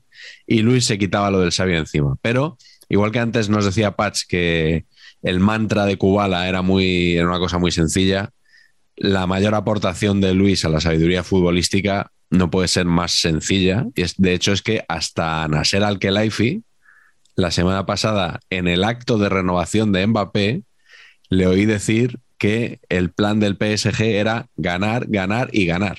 O sea que yo no sé si él era consciente de que estaba citando a Luis Aragonés con eh, ganar, Bueno, ganar, ganar sería y muy a sutil, ganar. ¿eh? Sería muy Que, sutil. que al que la IFI, hablando Sí. de Mbappé, citase el ídolo de, del Atleti, sería, ¿eh? Sí, sería ya rizar el rizo. Es probable Bueno. que no estuviera pensando en Luis, pero, Pero déjanos, eh, lo dejamos ahí, lo ¿no? vamos a dejar en el aire. Estamos hablando de filosofía. Pues sí, y os quería preguntar, eh, porque antes hemos, eh, os, he- os he comentado lo de Guardiola, que le llamaban filósofo de manera despectiva, ¿no? Igual que, que a Luis en un momento dado se le podía haber llamado sabio también, eh, un poquito así como, como de cachondeo. Eh, no sé si recuerdas, Carleto, una película de Woody Allen, Granujas de medio pelo. Eh, Woody Allen, pues Con galletas. el de las, la de las galletas, que encarna el típico loser que hace siempre Woody Allen, era un expresidiario que dice, a mí en la cárcel me llamaban el cerebro, ¿no? Y se encuentra con un excompañero y le dice, ah, sí, sí, pero era de cachondeo. Y este dice así, no, no, era en serio, no, no, era de cachondeo, seguro, seguro, era de cachondeo, hombre, era irónico. Y se queda hundido, se queda hundido el hombre, ¿no? Pues yo os quería preguntar, ¿a quién le llamaríais el filósofo, pero de manera irónica, de manera un poco despectiva incluso? Carleto. Eh, sí, eh, reconozco que yo también caigo en, este, bueno, en este cliché de usarlo, de oponer la inteligencia al fútbol, ¿no? Yo creo que luego me, explicaré mejor por qué opongo. En algún caso, yo creo que a veces se puede oponer inteligencia al fútbol. Pero, pero sobre todo voy a usarlo por un tipo que no me cae muy bien. Entonces lo voy a meter aquí. Eh, porque si no, Nevero, Even Trovato, que no sé si es una frase que, que está bien dicha, pero aquí en España la decimos mucho, Filipo. Sí, por favor, co- co- confírmanos. No, ¿cómo era, cómo la frase? Si no, Nevero, Even Trovato. No. Pues, eh, pues ese es un itaño, una ina- Sí, no, pero espera, estoy, estoy intentando llegar a la frase original. No, porque no. no si no es verdad, está Eh. bien traído o está bien Ah. encontrado. Pero es un itaña, itaño. Eh, no, eh, no. Mm, ah, chissà può essere, se non è vero, è ben raccontato. No, bien contado sería, pero el otro... Pero Trovato no, dentro- existe, ¿no? Exacto, no, no. Primero en Perfecto. saber y empatar. Esto sí que es primicia mundial. Exclusiva. O sea, Yo, vamos. yo había oído que, que, que- había oído, no existía eso. pero- Es un poco letra de los no- hombres G, ¿no? Io non es un poco lo ah, de noven- 90 minuti. Esatto, en molto Bernabéu. lungo. Io pensavo esattamente esto. ho pensato- Es un poco eso, pero, Pero creo ahí, que lo de- ahí, ahí está muy cerca. está aquí. medio bien, ¿no? Eh, eh, esto ahora lo voy a buscar. eh, Pero, pero eh, vosotros no, lo habéis mí- oído, ¿no, Pachi? Sí, sí, sí, Sí, muchísimas sí. veces, claro. como Yo- frase italiana. Pero no sabíamos Sí, sí, que el sí, autor era. Juanito, Mira. en realidad. Os voy a desvelar otra cosa. Pon exclusiva. Exclusivo. Exclusiva. Ponemos exclusiva. Aquí, esto. Siempre se dice esto que una cosa que a mí me cada vez que lo, el otro día me lo dijo un- bueno, una, una tía la primera vez que me llama eh, dice quiere hacerse un poco la italiana dice buongiorno per la mattina esto lo, lo decís todo no es un clásico. No existe. Porque la mañana por la mañana nosotros no. Es buongiorno es buongiorno punto. Después tenemos buon pomeriggio que es por la tarde, y buonasera por la noche. Pero lo decimos buongiorno per il buongiorno. ¿Tienes? Bueno, había, había un tuit muy mítico de Pedro Sánchez que era Buenos días in the morning. Igual Sí, es por sí, eso. Eh, es, Pero hay Ay, gente, pero es muy típico esto. A mí todo sí, sí. eh, hay gente dice- que dice buenos días por la mañana, ¿eh? En castellano. Sí, sí, sí. Esa- esa- gente que pero, lo dice. exacto, pero en italiano no. Así que el, el buongiorno por la mattina, que te lo dicen todos, puse también un poco de acento, ahí, eh, eso no se dice, pero es, es un, un súper clásico. Sí. No sé, Y, y otro, otro súper clásico es eh, ¿Cuándo arribo a casa? Claro, claro. Sí, sí. eso-. Ese es de un un anuncio. anuncio de Nescafé. ¿Ah, sí? Ah, capaz, ¿Y pero ¿Cuándo eso arribo a casa? Te Cappuccino. relajas, Café, te tomas tu café, Ah, todo eso. bueno. Relaxing Ah, esto, cup of café con leche. Claro, claro. Pero esto no lo tengo nada. Pero eh, te digo, es un, eh, el momento mm, que mm, todos los italianos te lo, te lo dirán porque dicen buongiorno per la mattina. Dice, no, primero muchas veces te lo dicen que ya, ya es tarde, ya es por la tarde, así que ya por la mañana no. Eh. Bueno, eh, ah, voy a, voy Oye, a no, buscar no, esto. tengo, tengo otra pregunta, tengo otra pregunta antes, eh, ya para acabar con el tema este del italianismo. Eh, ¿Cuándo hay que tomar un cappuccino? Bueno, A ver, ¿Tú te puedes tomar un cappuccino por lo la mismo? mattina, buongiorno por ¿Por la, la mattina. por la mattina. Eh, puedes llegar, eh, bueno, le damos un poco más de mañana a la mañana, eh, a las 11, 11 y media, pero después ya estamos, entramos en off limits. La leche, después de las 12, ya mal, a la tripa ya se, se mete con otros alimentos, así que hay una, un curfew, un momento decisivo que termina o, eh, a las 12, te diría. En Roma, al norte, 10 y media, 11. Porque comen antes, ¿sabes? En Milán comen a la una, nosotros comemos a las 2 en Roma. Pues Así eh, que, bueno. es que estos dos señores son muy dados al cappuccino cuando vamos al Vips, al Café Gijón. Siempre, Por la tarde, algo así. Muy siempre. inglés esto, ¿eh? Sí, sí. Muy guiri, ¿eh? Bueno, eh, bueno estaba, estaba, a todo esto estaba Carleto intentando contarnos Exacto, pobre, cuál es pues, su filósofo despectivo. Sí, y básicamente es un tipo que no me cae muy bien y he ido a buscar pues, pues meteduras de pata de este hombre. qué fácil, Y qué fácil. Hacer leña. Exacto. fácil. Y una leña del árbol triunfador, más que del Así año está el periodismo deportivo. Pero, pero no me. Y el cinematográfico. Pero es que nunca me cayó bien. Y he encontrado eh, su pose, que siempre me pareció una pose. eh, he encontrado de dónde le sale. Entonces me, me ha parecido interesante. Bueno, nunca me cayó bien. Nunca me interesó mucho, a pesar de que se envolvía de- detrás de una máscara o se, se tapaba Está detrás todo de el una mundo máscara. tirándose de los pelos. ¿Quién será? ¿Quién será? ¿Quién será? El señor Arsène Wenger. Nunca me cayó bien. Nunca es verdad que tuvo un- hizo un gran Arsenal y bueno, pero a mí me ha parecido siempre un poco más eh, máscara que, que- que realidad. Y, y- y sobre todo porque aparte Sí, también de filósofo, ¿eh? Sí, yo creo que, que- que le- le- le- él se- a él sí que le gustaba lo del sabio de no Sí, sé dónde De nació. Alsacia. El, sa- el sabio de Alsacia sí que le, sí que le gustaba. Yo creo que le, que le iba. Y, y- y- y he buscado que parte de ese hieratismo él lo encontró en el. En el, joder, ¿cómo se llama el, esto que hacen los japoneses, los, estos guerreros gordotes? El Sumo. El El sumo. sumo. Pero él, él es flaquísimo. Sí, pues el sumo, sí, sí, sí, es ¿Qué muy pinta? Curioso, muy curioso porque es una pinta de enterrador. Yo siempre lo llamaba Sí, el sí, enterrador, ¿no? Sobre todo cuando eliminó al Madrid Sí, en sí. aquella, en aquel partido en el viejo Highbury, eh, era el enterrador. Y, y él decía que en el sumo él veía que nadie se alegraba cuando ganaban.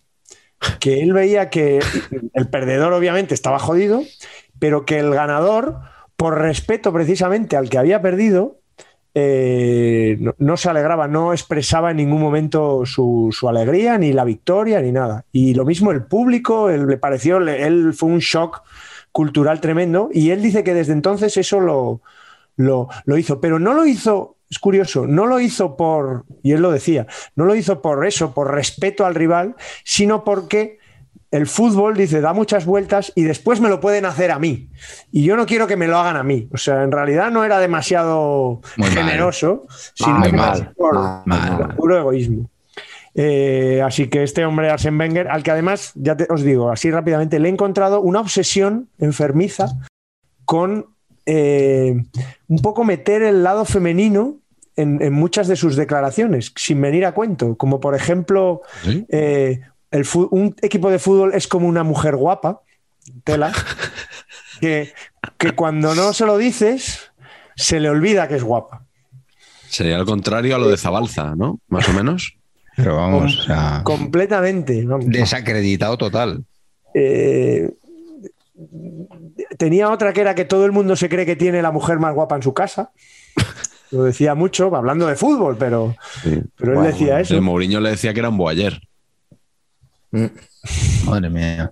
Y, y- y Bueno, luego porque ahí hubo. sí. hubo Sí. más, que, más que palabras. Mm, mm. Y luego decía que, que otra vez volvía un poco lo mismo, ¿no? Feminizando un poco esa parte, pero mal, en mi opinión, ¿no? Que creía que los equipos era un poco como una flor, que tienes que cuidarla y mimarla todos los días, etcétera, etcétera. Entonces todo esto me parece de una cursilería tal que con la mezcla de enterrador y lo del sumo me parece que me cargo a Arsène Wenger y le llamo filósofo con displicencia y, y de manera despectiva. El enterrador o una expresión aún más lúgubre, el cochero de Drácula, también podríamos decir, ¿no? Muy bonito. Muy bonita. Está bien. Sí, sí. sí. Eh, Pacheco, ¿cuál es tu filósofo del todo a 100? Bueno, no, pues me pasa un poco como Carleto. eh, y no, no me, me cae mucho menos, eh, mucho menos mal que a Carleto le cae Wenger. Pero me parece que el, el concepto Juan Malillo eh, es que está un poquito impostado. Sí. ¿sabes? O sea, si, si me parece que lo que dice lo piensa de verdad, pero es que lo dice como muy alambicado, como que se lo ha preparado. O sea, yo prefiero filósofo así repentino, de andar por casa, de esto de que lo, de que le sale de las tripas, ¿no? Pero cuando alguien te dice, estoy, estoy por cierto, estoy consultando en la Biblia de, Hombre, de- por de favor. Saber empatar, ¿no?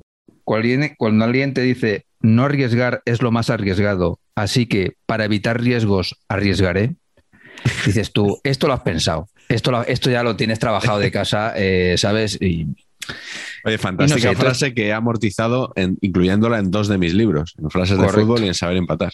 claro, y, y- y esta cosa de vivir en zona, que hay que vivir en zona, bueno, todas estas cosas, ¿no? Sí.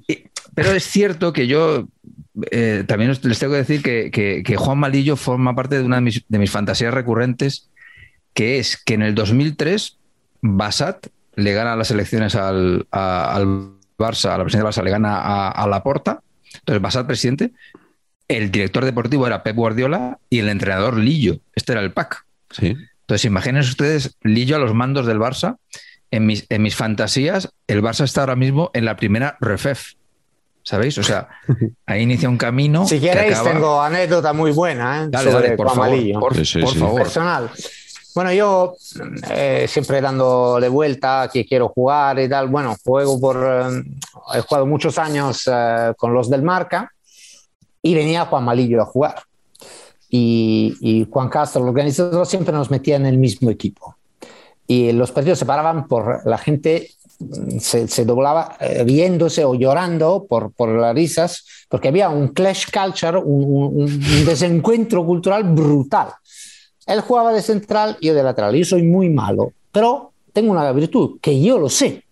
Así que no voy, exacto, ¿cómo, cómo era el, el tío ahí de, de no hacer el pase largo si no sabes hacer el pase corto? Que decía, "Es- es- yo lo tengo clarísimo, pero desde, desde niño, ¿sabes? Que en Italia no van de rositas, se dicen, no, tú eres malo, te dejamos jugar, pero acuérdate, esto, lo- lo- no, va- no vas a mejorar así. Y se jugaba, él me daba la, la pelota, como no, yo no la quiero. ¿Sabes? No, no, no, tú tienes buenos pies, así que tú te ocupas de llevarla donde tiene que llegar. Si me la das a mí, esto yo la rifo o la pierdo. Y el tío seguía. Y una vez y la otra. Yo, primero, bueno, me salvo, se la devuelvo y ya. La segunda y a la tercera se la doy al contrario y marcan. Y yo, me, eh, yo había perdido la pelota, pero yo me enfadaba con él. Digo, ¿lo ves? ¿De qué vas? Digo, tengo 50 años. ¿Cómo voy a aprender ahora a tocar la pelota? Digo, bueno, estamos jugando, nos jugamos la vida, que era una pachanga, pero bueno, da igual, porque siempre te juega la vida. Sí, sí, sí, La totalmente. vida, la vida. Es Esa, así, es en, la, así. en la final de la Champions, tú me das la pelota una vez, dos veces, tres veces, termino por perderla y no se han metido gol. Así que digo, ¿dónde vas? No, no, hay que jugar, hay que tocar, hay que tocar. No, no, no, no, no, no. Cada uno aquí tiene que hacer sus. Así que las pachangas se- paraban porque la gente no podía, no se quedaba en pie nadie, porque era, eran discusiones eh, violentísimas, eh, solo así verbalmente. Eran dos mundos y, y, y eso a mí me parece, claro, yo le doy la razón a Patch, me pareció un poco forzado, porque si tú ves que yo tengo los pies cuadrados, eh, no, tampoco, mm, al final es un poco impostado todo esto, ¿no? Sí. Eh, Dásela a uno con, eh, mejor que yo. Pues sí, si no tienes alternativas, nos apañamos, la rifo y... Y Claro, claro, claro. ¿No? Pero, Pero si no. no te ponen un compromiso todo el rato. Exacto. Y era así, como la- esta frase, demasiado complicada. Así que te doy un poco la razón, pero con Mira todo el ahí. cariño. ¿eh? Me- Me- Era espectacular y he pasado momentos eh, maravillosos. eh, pero, eh, y todavía me acuerdo, otra vez que buenísima, que yo cojo la pelota, ahí me vengo arriba y voy adelante como una flecha. Y por una suerte mila- milagrosa, bueno, paso de uno, de dos, y ahí él me, llamaba para volver a empezar. Vuelve atrás. Y yo me que yendo hasta claramente perder la pelota al cuarto dribbling. Bueno, ya me han salido tres en toda mi vida. Claro, al cual- y yo le decía, ¿cómo no? Iba adelante, miraba atrás y decía, no, déjame, déjame, no, no, voy, voy, eh, que voy a, a marcar. Y el tío quería que yo volviese, era un momento de gloria absoluta. Y no lo entendía, ¿sabes? Porque era, tocaba volver atrás a empezar. No, demasiada filosofía. Qué grande. Qué bueno, Pacha. Has, por esta incursión. has- ¿eh? has destapado ahí la caja de Pandora de, de Filipo, ¿eh? O sea, yo cuando, cuando me dijo Carleto que había confirmado Filipo que venía, yo ya era feliz, pero es que ahora soy, o sea, estoy en éxtasis. O sea, ahora mismo es Filipo, Bueno, bueno. Richie 8, No. Pacheco 0 y estoy aquí feliz. No, o sea, no, no, es maravilloso, me- me- sensacional. hombre, cuando he visto el nombre ahí no, no, no he podido resistir. Pero digo, de verdad, de verdad, ahí con una cámara era un sketch maravilloso, maravilloso. Porque era Todo- era tiki-taka contra catenaccio, no sé, Claro, lo que claro. quieras, tópicos, lo que- todo. Todo, era- todo. Menotti y Bilardo, todo junto Sí, en sí, un solo sí, tal. todo. Por cierto, Patch, ¿quién tienes ahí? ¿Quién tienes en la camiseta hoy? Guillem Balaguer. Pues esto ha sido una solución de, o sea, claro, le he dicho a Pacheco Junior, a ver, macho, tengo programa, hoy toca filósofos del fútbol. Entonces me he puesto un careto, entonces se ha puesto a buscar y dice, dice, este, Gallagher, del Crystal Palace. Digo, ¿por qué? Dice, no, porque tiene el pelo largo. Todos los filósofos tienen el pelo largo, ¿no? Yo, pues, digo, pues mira, me va a ir valiendo, o sea que ya está, ahí está. Pues ya está. Incontestable. Ya está. Por mí, por mí bien. Bueno, yo, eh, mi, mi filósofo del todo a 100, eh, vaya por delante que me cae bien. ¿Vale? Y de hecho, en la glorieta Paqui, famosa, auguramos grandes éxitos para el Getafe de Mitchell. Eso es verdad. Todos dijimos que, bueno, que iba a ser una maravilla y, y, bueno, por cierto, que feo lo de Ángel Torres el otro día. Muy mal. O Muy sea, feo. de las peores declaraciones que, que he escuchado en mi vida, se puede decir. Muy poco estilo y, y muy feo lo que, lo que dijo. Eh, Mitchell, ¿por qué Mitchell? Porque una vez que se retira del fútbol, yo creo que hay una etapa en la que no sé si él mismo o alguien intentan convertirle en una especie de Valdano. Y Mitchell no es Valdano y además no tiene por qué ser Valdano.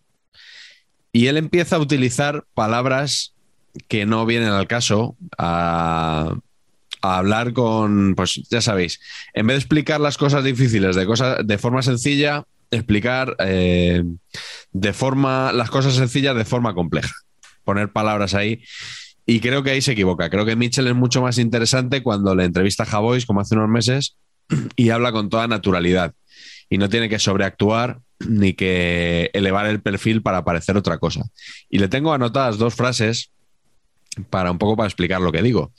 La primera, cuando era comentarista de televisión española y están en la final de la Champions del 99 en el Camp Nou, la mítica que, de la que hablamos en el programa anterior, Bayern de Múnich, Manchester United, marca Sheringham, el 1-1 está a punto de, de marcar el 2-1 y dice Mitchell, los ingleses no han tenido la virtud que les ha traído a la final, pero no devuelven nunca su orgullo que esto no lo dijo así del tirón como yo, o sea, él se iba frenando porque mm, como para elegir las palabras y sabedor de que se había perdido un poco en, Ya, ya, ya, en lo que quería contar. Pero es que luego eh, Mitchell fue columnista del As, creo que también del Marca, pero bueno, esta frase que yo le he sacado desde el año 2005 del diario As, estaba escribiendo sobre el Valencia y decía, la comparación persigue a Ranieri, que enfrascado en el proceso de refresco de la plantilla,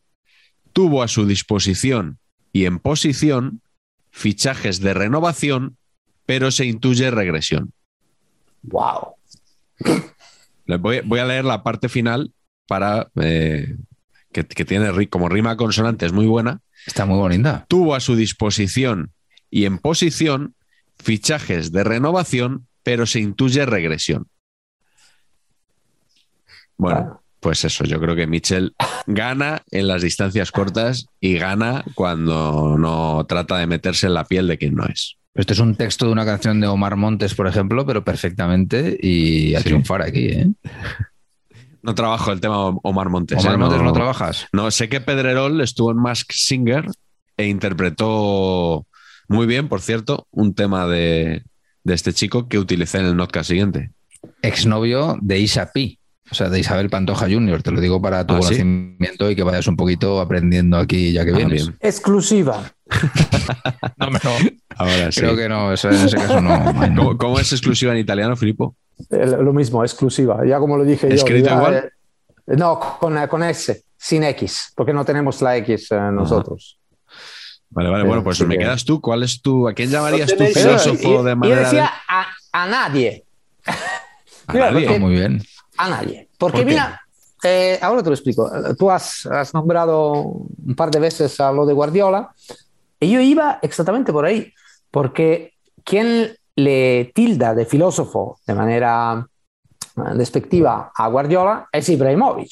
Sí. Cuando vuelve a Italia, ¿no? Eh, Le dice un poco de todo y, y después de su nefasto año ¿no? con Pep, eh, se burla. eh. y a mí esto me parece un- un- una cosa absurda, una tontería, un mal gesto. ¿Y por qué eh, lo utilizo de la palabra filósofo de manera, de manera negativa? No me gusta.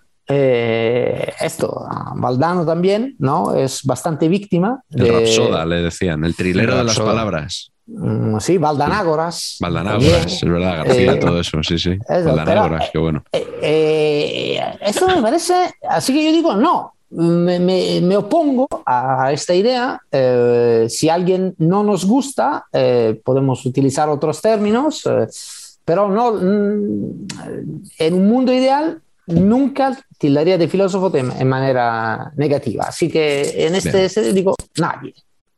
Muy- bueno, pues Pero bueno, ya con lo de Juan Malillo ya hemos entrado antes eh, más sí, eh, yo, yo creo que no hace falta, no hace falta insistir. eso. Que- Está Queda respondida, queda respondida la pregunta. Sensacional. Está dando un clinic aquí. Pero vamos. No, no, Hoy. Filipo, sobre todo con su frase que he apuntado para ponerla, yo creo que la semana que viene lo voy a poner aquí. Sí, Tú eres malo, juega, pero acuérdate. Claro. O sea, es verdad. eso que has Exacto. dicho, Mira Filipo, que la Escuela última pregunta, la, la, última pregunta tirará por ahí de nuevo, porque esto, ahora, bueno, ya vamos hablando de esto. Es, es fundamental. Bueno, pues te voy a preguntar a ti, Filipo, ya que esta ha sido breve. Eh, ¿Qué personaje del fútbol consideras que está infravalorado como filósofo? Zdenek Zeman. Oh, mítico. El, el bohemo, eh, el entrenador que destapó un poco toda la. Bueno, el utilizo de, de la medicina en el fútbol. Eh, y mm, bueno, hizo eh, grandes equipos pequeños, ¿no? El Foggia, por ejemplo, que aquí nadie tenía en el Pescara, en Serie B, jugaba con Immobile, Insigne y Berratti. y, nada, un, eh, un, tipo muy introvertido, súper simpático, de, una grandísima ironía, eh, que eh, siempre ha fracasado en los grandes equipos, además grandes, Lazio y Roma, que son ahí medios, medios grandes, y, mm, se, le, se le ha hecho un poco a la cara esos fracasos, pero porque él se metió fue el primero de verdad contra la Juventus, ¿no?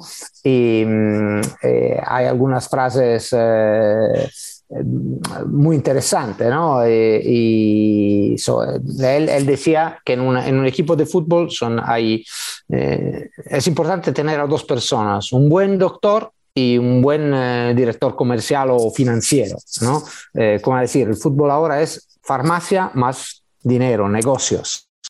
Y mm, eh, claro, nunca eh, ha salido de, Italia, me hubiera gustado verle en, otra liga. Él, él, nació en la ex República Checa, ¿no? Eh, se vino a Italia eh, y bueno, y siempre ha, tenido toda su carrera ahí.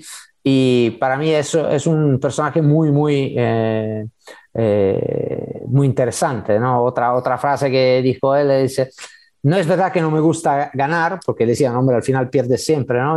No es verdad que no me gusta ganar, dice, a mí me gusta ganar respetando las normas, ¿no? Siempre porque se metió contra, contra la Juve, el equipo potente. Y, y es, eh, él decía también, no sé, dice, ahora en el fútbol de hoy solo cuenta el resultado, ¿no? Y, nadie eh, se centra en hacer mm, disfrutar a la gente. Dice, mm, no le interesa que el público vaya a los estadios o, o, en otro lugar. Y esta es una grandísima verdad, porque en Italia ya va muy poca gente al estadio. ¿No? Y así que para mí era un tío revolucionario, eh, con ideas muy claras y, y muy interesante. Eh, de nuevo, ya con Scopiño he tirado hacia Italia, pido un poco perdón por esto, eh, pero me parece una figura bastante internacional y, y eh, otra frase mítica que decía siempre, dice, no hay, no hay nada malo en ser últimos si lo eres con dignidad. Y esta es un poco su esencia y eh, por esto he elegido al bohemo, como le llamamos nosotros. Es bueno. Eh, ahora que has nombrado a la Juventus varias veces, te tengo que preguntar un tema que salió en el anterior programa, cuando Carleto dijo que el Madrid es, o, o mejor dicho, que la Juve es el Madrid de Italia. Y yo no estaba de acuerdo con esta comparación porque creo que no es fácil comparar de un país a otro, no, no, se puede comparar exactamente esto, ¿no? Sí, con las distancias, pero sí, yo te diría que sí. Eh, el nivel de amor y odio es igual. Eh, el, el, también el nivel de títulos eh, y de títulos discutidos por los que lo han perdido. De títulos nacionales en este caso, porque claro, lo que claro. yo decía es que el que tiene las Copas de Europa es el Milan. Sí, sí, sí. Bueno, la Juventus ha perdido casi todas las finales. Hoy, que, bueno, se estaba hablando un poco de la Champions, eh, ¿no? que, que, la Champions seguida del, del, Madrid, las finales, la Juventus tiene muchas finales perdidas. Mm. Así que, no, no sé si cuánto, seis, me parece, seis o siete. Ahora voy. Pero eh, la, para mí la comparación eh, es válida. Y claro, con la, las distancias, pero como eh, el, el, número de aficionados en todo el país, eh, ¿no? y también el número de, de, de, personas que la odian, como ¿no? el Madrid es un poco así, eh, igual aquí en España. Sí, yo lo compro a Carlitos. Uh -huh. Bueno, Carleto, te has salido con la tuya, porque si Filipo te da la ah, razón, bueno, yo he, ver, perdido, he, perdido, el debate, o sea... Es una simplificación. Entonces... Sí, bueno, Y realmente, si es por las Copas de Europa, claro, el Madrid no tiene, no tiene comparación con nadie, ¿no? Entonces, Mm. no, bueno, pero- sigue, sigue tú. ¿Cuál es tu, tu filósofo infravalorado? pues mi filósofo infravalorado, además incluso por mí mismo, porque ha sido entrenador mío, entonces ya como de andar por casa, pues no lo, no lo consideras, pero con el tiempo me he ido dando cuenta que bueno, que, que- que era un tipo, un entrenador interesante, eh, muy válido para, para mi equipo, para el español durante un tiempo. Y estoy hablando de don Francisco Flores La Justicia, Paco Flores, entrenador del español, exfutbolista también, jugó en el español, tuvo, tuvo, tuvo lesiones, no tuvo suerte, un futbolista como sin suerte, un delantero centro así rápido, tanque, fuerte, y jugó en el Jaén, jugó en el Sabadell también. Eh, coincidió con mi padre y bueno, luego se quedó como entrenador de la cantera durante mucho tiempo y, llegó al primer equipo y, y consiguió, bueno, lo que hacía pues mm, casi 60 años que no se conseguía, que era ganar una Copa del Rey, ¿no? El español había ganado una Copa del Rey en el año 29, otra en el 40 y en el año 2000 Paco Flores consiguió... ¿Y todo esto qué tiene que ver con la filosofía? Porque llevas 15 minutos hablando del español y, y no se te ha preguntado por esto, o sea, se te ha preguntado por la filosofía. Llevas 15 minutos Eh, dándonos... Bien, ahí cen- Básicamente centremos porque el me- tiro, por favor. Quedé marcado en un entrenamiento en- por dos de sus frases y claro, las frases se, se elevan a la categoría de filosofía automáticamente, ¿no?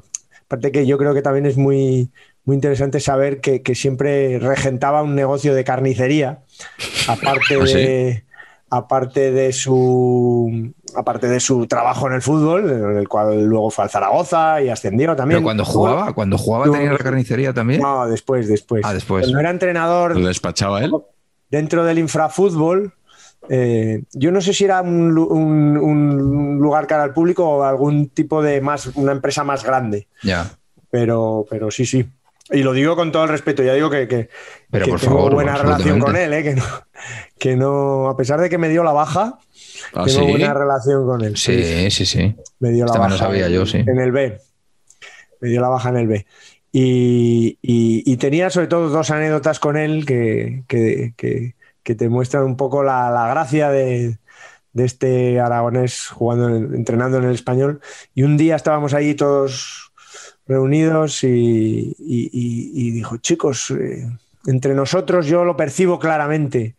Estaba primera pretemporada en el español B, primeros partidos, sí, un poco de sorna, tenía un ojo de cristal también, cosa que yo creo que impone también a la hora de considerarlo filósofo. Eh, pero he descubierto que, ahora no me acuerdo cómo se llama, pero el compañero, nuestro central, nuestro querido central, suplente en este caso, el pobre chaval, jugaba muy poco, eh, bueno, era pretemporada, pero ya se veía que iba a jugar poco, es un jugador muy elegante. Joder, eh, todos nos quedamos así un poco sorprendidos de que lo destacaran, nos mirábamos, el chaval se hinchó un poquito, ¿no? Se quedó así, joder, hostia, mister, ¿qué, qué, qué me estás contando?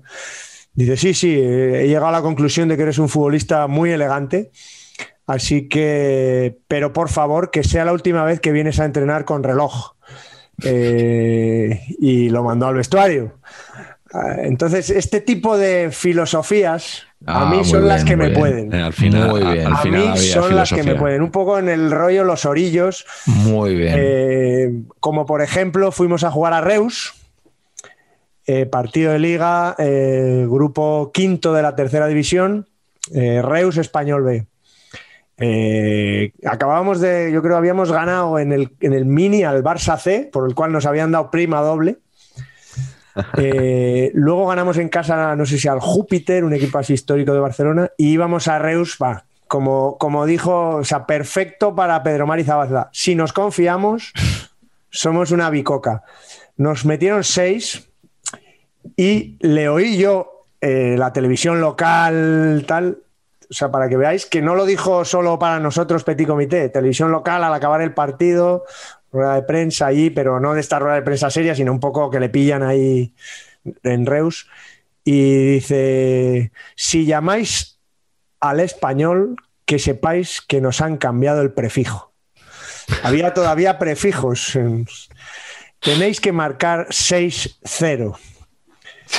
Bueno, este tipo de pequeñas anécdotas a mí me han llegado siempre mucho, así que Paco Flores, la justicia, Muy bien. filósofo Bueno, incomprendido. bueno, Desde aquí un saludo porque ha sido Sí, un descubridor, de, Sí, descubridor de don Raúl Tamudo, por cierto.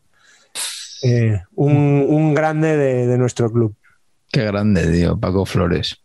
La justicia. La justicia, sí, sí, muy gran, gran naming. Pacheco, tu filósofo infravalorado.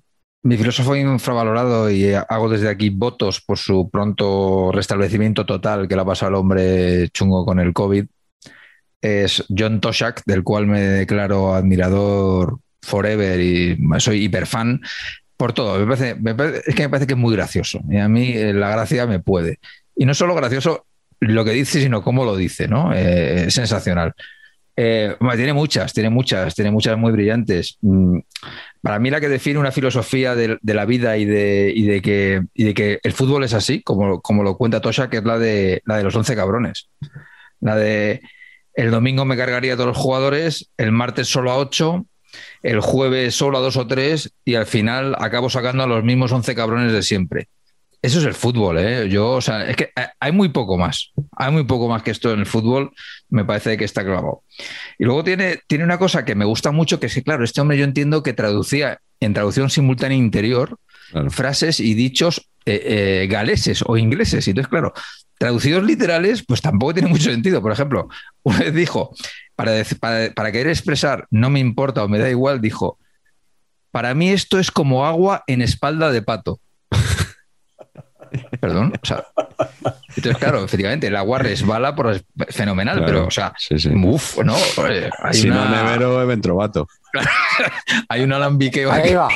Ahí está. Hay un alambiqueo aquí importante, ¿no? Entonces, todas estas cosas. Y claro, una en la que la pegó fortísima, ¿no? Es la mítica esta, que por cierto he rescatado la portada que están viendo aquí en sus pantallas. Sí. de- se la he robado al amigo Real Niños, que no me acordaba el titular del marca, me acordaba de la frase, pero el titular del marca. El titular del marca es Pachulo John. Ojo, ¿eh? Muy bien. Pachulo John. Pachulo Entonces, John. entrecomillado, es más fácil ver un cerdo volando por encima del Bernabéu que yo rectifique.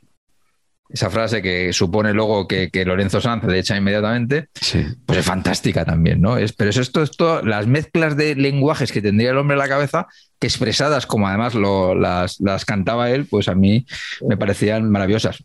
Tiene una que no, no la he visto, ¿eh? la he visto, la- o sea, no la he visto escrita en periódico, la he visto en esta de las típicas webs de, de frases célebres, que dice Chernobyl creía que era el lateral izquierdo del Dinamo de Kiev, que también está bien, ¿no? O sea, es también.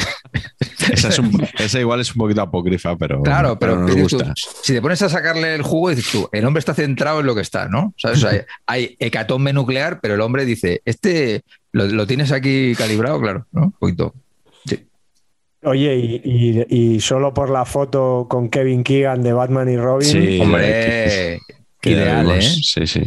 Sí, sí, qué gloria eso. Fantástica. Y una de las mejores imitaciones del grupo Risa. Del grupo cierto. Risa es, es fantástico. Toshak, David Miner, sí, sí, Es extraordinario. sensacional esa invitación. Oye, pues hablando de la COPE, mi personaje es Luis Ángel Duque. Hombre, Infravaloradísimo como filósofo, porque además de- hasta hace algunos años solo era conocido, digamos, en el, ámbito del fútbol modesto madrileño, ¿no? Y gracias a COPE, yo creo que donde trabaja su hijo, que es periodista, Santi Duque, periodista de la COPE, y, y él como comentarista, me encantan las, las frases que tiene, es que soy incapaz de memorizar. Entonces también. he, he tenido que tirar de, de Google, he robado bien. muchas de un artículo del Confidencial que se dedicaba a, a recopilarlas y alguna que me he acordado yo y, y os las voy a, a comentar brevemente, bueno, os las voy a leer. Eh, Dice, yo empecé a entrenar cuando Caín inventó la volea al pegarle una patada en los huevos a Abel. Buenísimo. Es una cosa, además tenía, tenía una especie de fijación con esta parte del cuerpo, porque hablando de un árbitro, No, decía, cuando este tío empezó a arbitrar, a mí ya me dolían los huevos de jugar al fútbol. Muy buena también. Eh, luego de- decía, esta, esta va a gustar a la audiencia, que como siempre decimos, no es precisamente la generación Z, nuestra audiencia. Eh, dice, mis fisioterapeutas son increíbles. Cuando ven que me voy a quedar como, Ironside, como Ironside, me dan un masaje y me arreglan el cuerpo. Gran.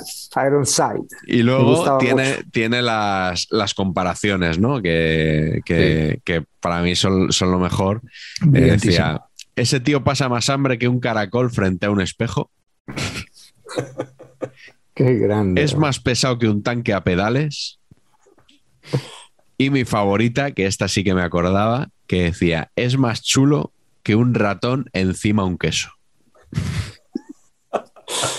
Buenísima, ¿eh? Buenísima. Así que bueno, podríamos estar... eh, animo a la gente a que busque en Google frases de. Luis Ángel Duque porque son impresionantes. Miguel, ¿cómo se llamaba el programa en el que salía en Telecinco?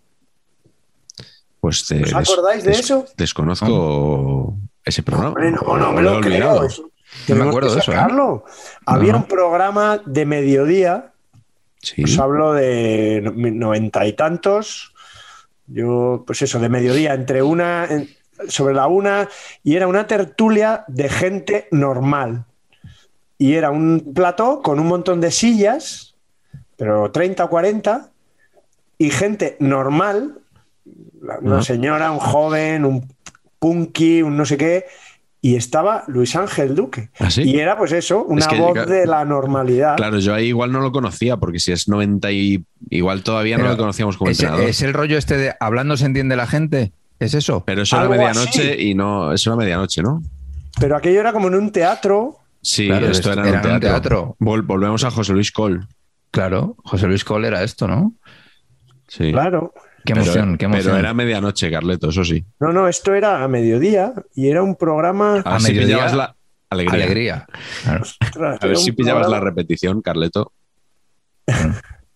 No, no, no, no. No. O sea, Es que Duque, Duque, Du- Duque da para salir del fútbol, ¿eh? Duque sí es Hombre. un chulo madrileño. Hombre, ya para, lo creo. para mí, Duque Sí, tiene una sí. gracia, o sea, tiene el chulo castizo madrileño, es Luis Ángel Duque, es Sí, sí. exagerado. La dicción, eh, eh, las comparaciones, el todo esto, el tono, es el chulo madrileño. Sí, sí. Es muy tremendo. Bueno, pues eh, mientras que Carleto, Carleto. mientras Finalmente Carleto comprueba que se ha inventado parte de la Otro historia, invent de Carleto. os voy a preguntar muy rápidamente, porque se nos va a ir el programa de tiempo, Se nos ha ido, sí. ¿cuál es la mejor enseñanza que os ha proporcionado el fútbol? Empieza tú, Filipo. Bueno, yo te diría el posicionamiento en la cancha y en la vida. Así, mira, un poco lo, lo he puesto con un poco con filosofía aquí. ¿eh? Sí. Eh, y, eh, de verdad, no, no sé si, si el fútbol eh, al final pone cada uno en su sitio, pero eh, sí pienso que en el fútbol como en la vida eh, es importante que cada uno esté en su sitio. Volvemos un poco a lo de antes, ¿no? De, de decir- eh, sí, del de ser malo, de saberlo. Ujú. Digo, eh, eh, con esto, eh, cuidado, no quiero decir que no haya espacio para el atrevimiento, ¿no? la, o la anarquía o las fugas, esto, como te decía antes, de un tercino, ¿no? de un central alocado, como antes yo que me voy, Lillo que me llama. No, no, esto lo, lo puedo reivindicar, pero me refiero más a una cuestión mental, ¿no? Eh, por esto, repito, ¿no? yo en este sentido pienso de ser un buen ejemplo porque eh, este, mi vida futbolística eh, siempre he sido malo, pero siempre he ganado títulos. ¿Y qué significa esto? Que el fútbol es democrático eh, y también al mismo tiempo yo le veo un punto dictatorial. ¿Por qué? Eh, digo, cualquiera puede jugar y puede ganar. Pero eh, en mi opinión, cuantos menos recursos técnicos tengas, más tienes que ponerte al servicio del equipo. Este es un poco el enseñamiento el, eh, que yo tengo del, eh, del fútbol. Eh, mm, te, te da gran libertad, te da momentos, eh, pero sobre todo si no tienes tan- eso, tanta técnica o tanto, tanto talento, el equipo te salva, el equipo te conduce, el equipo te lleva al éxito. Así que el posicionamiento, repito, en la cancha eh, y en la vida es lo que me ha enseñado el fútbol. Pacheco, ¿la tuya? Aparte de estar muy de acuerdo con lo que dice Filipo, pero muy, es muy, muy, o sea, suscribo total. Yo voy a tirar por lo mío y es que hubo una campaña eh, de Pirelli eh, en la cual eh, la gráfica era preciosa, salía Ronaldo el bueno eh, haciendo el Cristo del Cristo Redentor con la camiseta del Inter y el titular era La potencia sin control no sirve de nada. Y me parece que estaba clavado, ¿no? Porque esto era Ronaldo, era de una potencia mm, extraordinaria, pero una capacidad de frenar, desacelerar y acelerar otra vez, como no se ha visto nunca en el fútbol. Y yo creo que la potencia sin control no sirve de nada, es muy aplicable a muchos aspectos de la vida, incluido el juego. Sea, el juego tú puedes tener todas las condiciones que tú quieras, que si no tienes un control, no tienes un foco, no compartes esta cosa, tú individualmente, por ser el mejor, no vas, no vas a tener nada. En mi curro es muy así. En, mi curro, que es un trabajo creativo, tú puedes ser un creativo, eh, claro, pero es un, es un trabajo creativo que sirve para vender cosas. Entonces, tú puedes tener unas ideas absolutamente locas, súper potentes, pero que si no están controladas, no están metidas en donde tienen que ir, no van a funcionar. No vas a vender, que es de lo que se trata.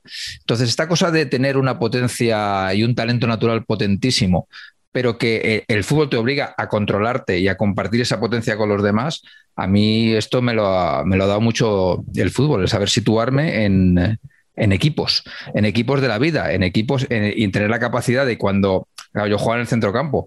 Y sí que eso te da cosas de, luego de dirección de equipos. Estás acostumbrado a colocar a personas, es decir, ponte por aquí y, sube y baja, y no, como no como le decía Lillo a Filipo, pero sí sube, baja y no sé qué y vuelve.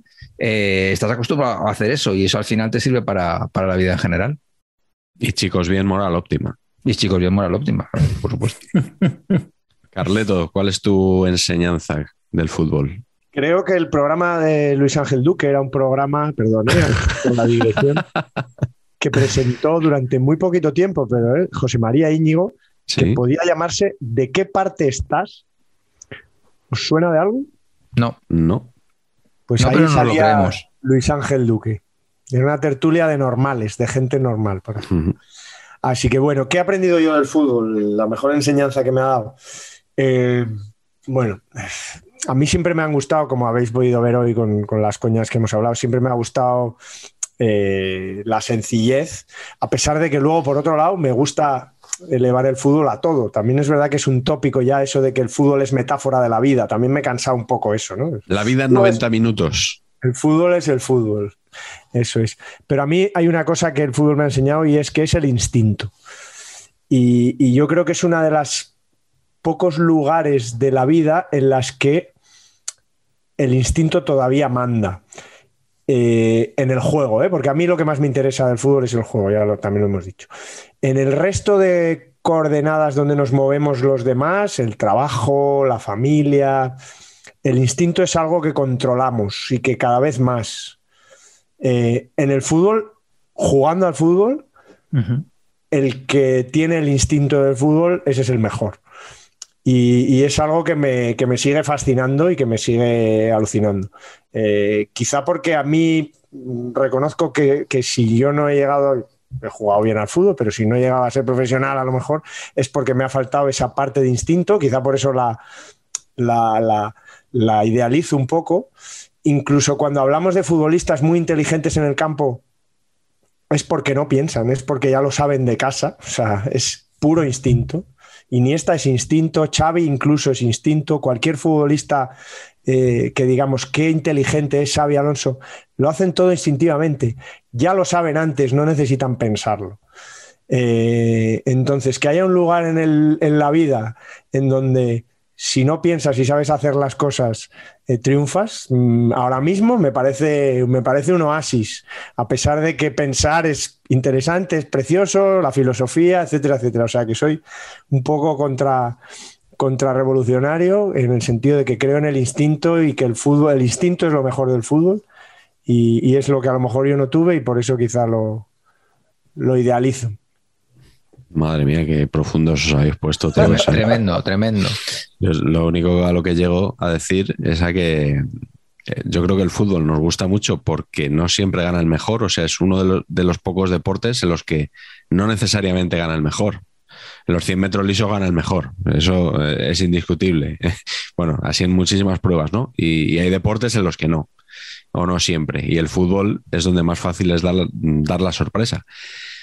Y eh, bueno, iba a decir que en la vida no siempre gana el mejor, o sea, es una traslación, pero es que no es una traslación perfecta, porque te podría decir que en el fútbol hay veces que no gana el mejor. En la vida es, es justo al revés. O sea, normalmente creo que no gana el mejor y que la excepcionalidad es cuando gana el mejor, Sí. ¿no? En el fútbol muchas veces sí gana el mejor. Le pasó a la selección española en los Juegos Olímpicos de 1992 y por eso Paqui Beza tiene una medalla de oro en su casa, pese a no haber jugado ni un solo minuto.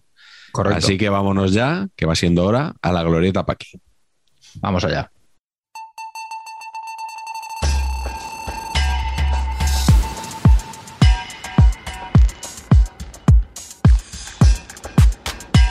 Y en la glorieta Paqui de hoy, Patch nos ha preparado una pregunta con un poquito de, de un puntito de mala leche, Patch. No, no, no, no, no. ¿No? No. Vamos a leer una lista de jugadores y tenemos que responder sí o no a la siguiente pregunta. ¿Se adivina en este jugador una vida interior activa? ¿Quieres eh, explicar la pregunta o simplemente Sí, sí, que, que sí. fluya esto? Que si en un momento dado, cuando se suelten, porque claro, a los futbolistas no hacen declaraciones, pero cuando se retiren y se suelten, que si creéis que podrán ser filósofos, ¿sabes? O sea que Sí. ahora mismo están ahí, ahí, buh, están incubando cosas y de, y de repente, ¡pum!, explotarán en un momento dado. Si os Sí. parece que sí, pulgar para arriba y si no, pulgar para abajo. Si Como- podríamos como- como estar todo. a lo mejor ante el próximo Miguel Pardeza, aunque no sé si Pardeza es filósofo exactamente. Está cerca, está cerca. Está cerca, ¿verdad? Yo creo que sí. Sí, yo por lo que me he aburrido leyendo algunas cosas que ha escrito Pardeza, puedo decir que estaba, debe estar bastante cerca. Pero a mí el libro, a mí el libro me gustó. La segunda parte era una cosa, yo lo tuve que abandonar. Sí, a mí, a mí me gustó. La primera estaba muy bien, que contaba su historia en la. ¿no? el En la- torneo de la televisión y eso. La galleta. y sí, y, y en la, en la y en la pensión del Madrid y todo Sí. eso, ¿no?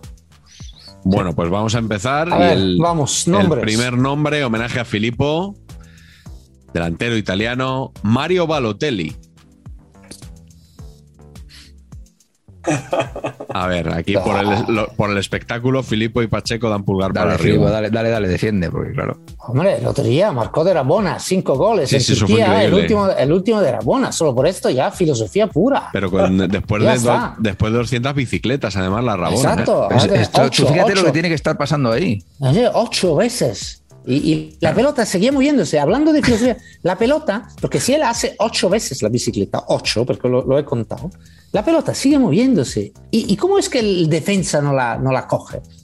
Es, es, es- es filosófico.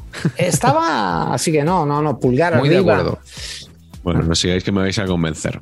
Eh, el siguiente nombre en la lista es Fali. Yo le voy a dar que sí porque fue uno de los primeros futbolistas en tomar una postura pública respecto al coronavirus. Sí. Esto Bueno, sería un y- debate eh, sobre si política y filosofía tienen algo que ver, pero vamos. Bueno, Bueno, pero es un hombre que es un vida hombre que interior. lidera. Estamos hablando aquí Vida interior sana. de vida interior. Y yo creo que Fali tiene Muy vida interior. Muy, mu- mucha vida interior. Muchísimo. muy fan. Muy- Sí, sí, sí, sí. Yo creo que sí. Y, y vamos, si no hay pleno aquí, me voy. O sea, de- dejamos de hacer esto y me voy. Siguiente nombre, RDT. Un clásico de la glorieta Paqui. Filipo, Filipo, a ver, a ver qué hace Filipo, a ver. Sí, que hemos Está- estado hablando de, poco, ¿eh? hemos estado hablando de poco. ilustradores, de, los goles esa, dibujados. Esa obra pictórica, esa obra pictórica, hay aquí un. ¿No? O sea, a ver. Son Claro. todo Sí. variaciones del grito de Munch. Sí, como el cartel de Suiza 54, ¿no? Exactamente. No, sí, ahí sí, quizá no le conozco tanto como para, pero bueno, ah, no. Bien, me fío de vosotros. Bien, vale, gracias. Eh, siguiente nombre en la lista, aquí quiero ver el pulgar de Carleto, es Gerard Piqué. Soy el único que le va a dar para arriba a Gerard Piqué. Porque tú eres partidario del yoísmo, por lo que sea. A ver, Yo estoy eh, deseando que Piqué nos, nos compre aquí y nos meta pasta. Por Ah, cierto, viene. opción Ah, Super perdón, Thanks perdón. activada para que la gente nos meta pasta. Rectificación, Pacheco rectifica. Eso, Nos hemos eso pasado toda la vida Nos gusta haciendo- Cosmos, nos gusta Un exceso de vida interior. Me- Como. Pachi decía de Juan Malillo. pero Correcto. Exceso Pero yo- de vida interior se, se lo ha creído. claro.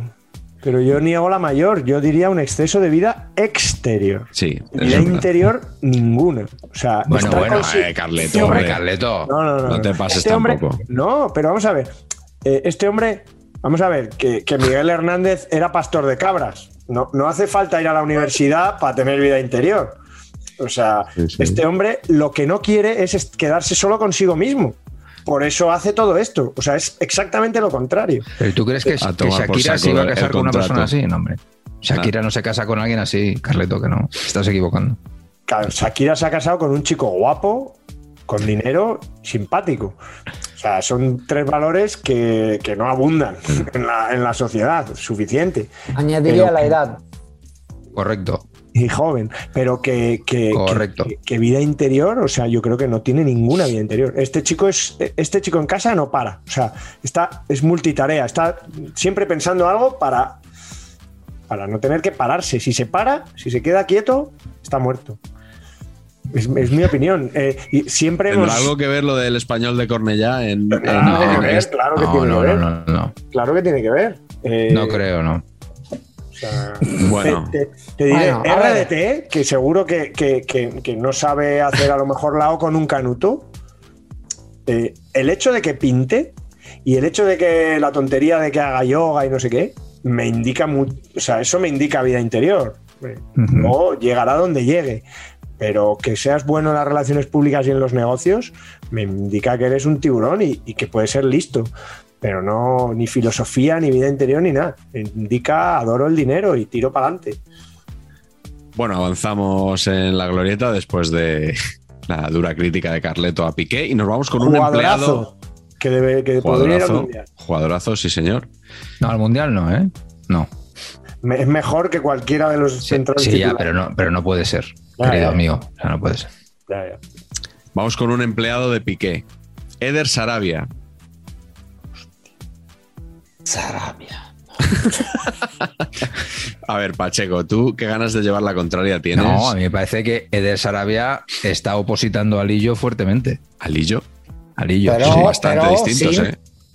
No, pero no. No, pero esta cosa de sobradez y por encima del bien y del Sí, pero mal. Li- Lillo tiene un recorrido que otros no tienen. Hombre, Sí, y- sí, y sí. Yo nunca le he visto a Alillo comportarse en un banquillo como Eder Sarabia. ¿eh? Bueno, pero tú puedes tener vida interior y luego expresarla de una manera un poquito más No, rocambolesca. no, bien, ¿no? pero que la comparación con Lillo yo creo que no procede aquí en ningún caso. Bueno, pues nada, lo que diga Miguel. Vale, así me gusta. Siguiente nombre en la lista, Muriki. Muriki, ¿por qué, Patch? ¿Por qué le adivinas tu vida Porque interior tiene, a Muriki? tiene una- ese armario empotrado tiene que tener muchas cosas dentro. que ¿Tú no también. Filipo? Grande, sí, sí, sí, absolutamente. Bueno, Es, Muriqui tiene muchísima vida interior, se ve. sí, sí. Además también ha Ese- colaborado ese- en la salvación del Mallorca. Bueno, esto, pero no como, Abdon Prats, otro pulgar Claro. arriba, seguro mucha vida. Sí. Pero no sé, Muriqui, que no le conozco personalmente, pero me parece que tiene muchísimas cosas que contar y, y que hacer en la vida. El hecho de que sea albanés o albano, ¿cómo es? Albanés. Albanés. Le da, le da, porque en Albania durante muchos años no había otra cosa que hacer que pensar, ¿eh?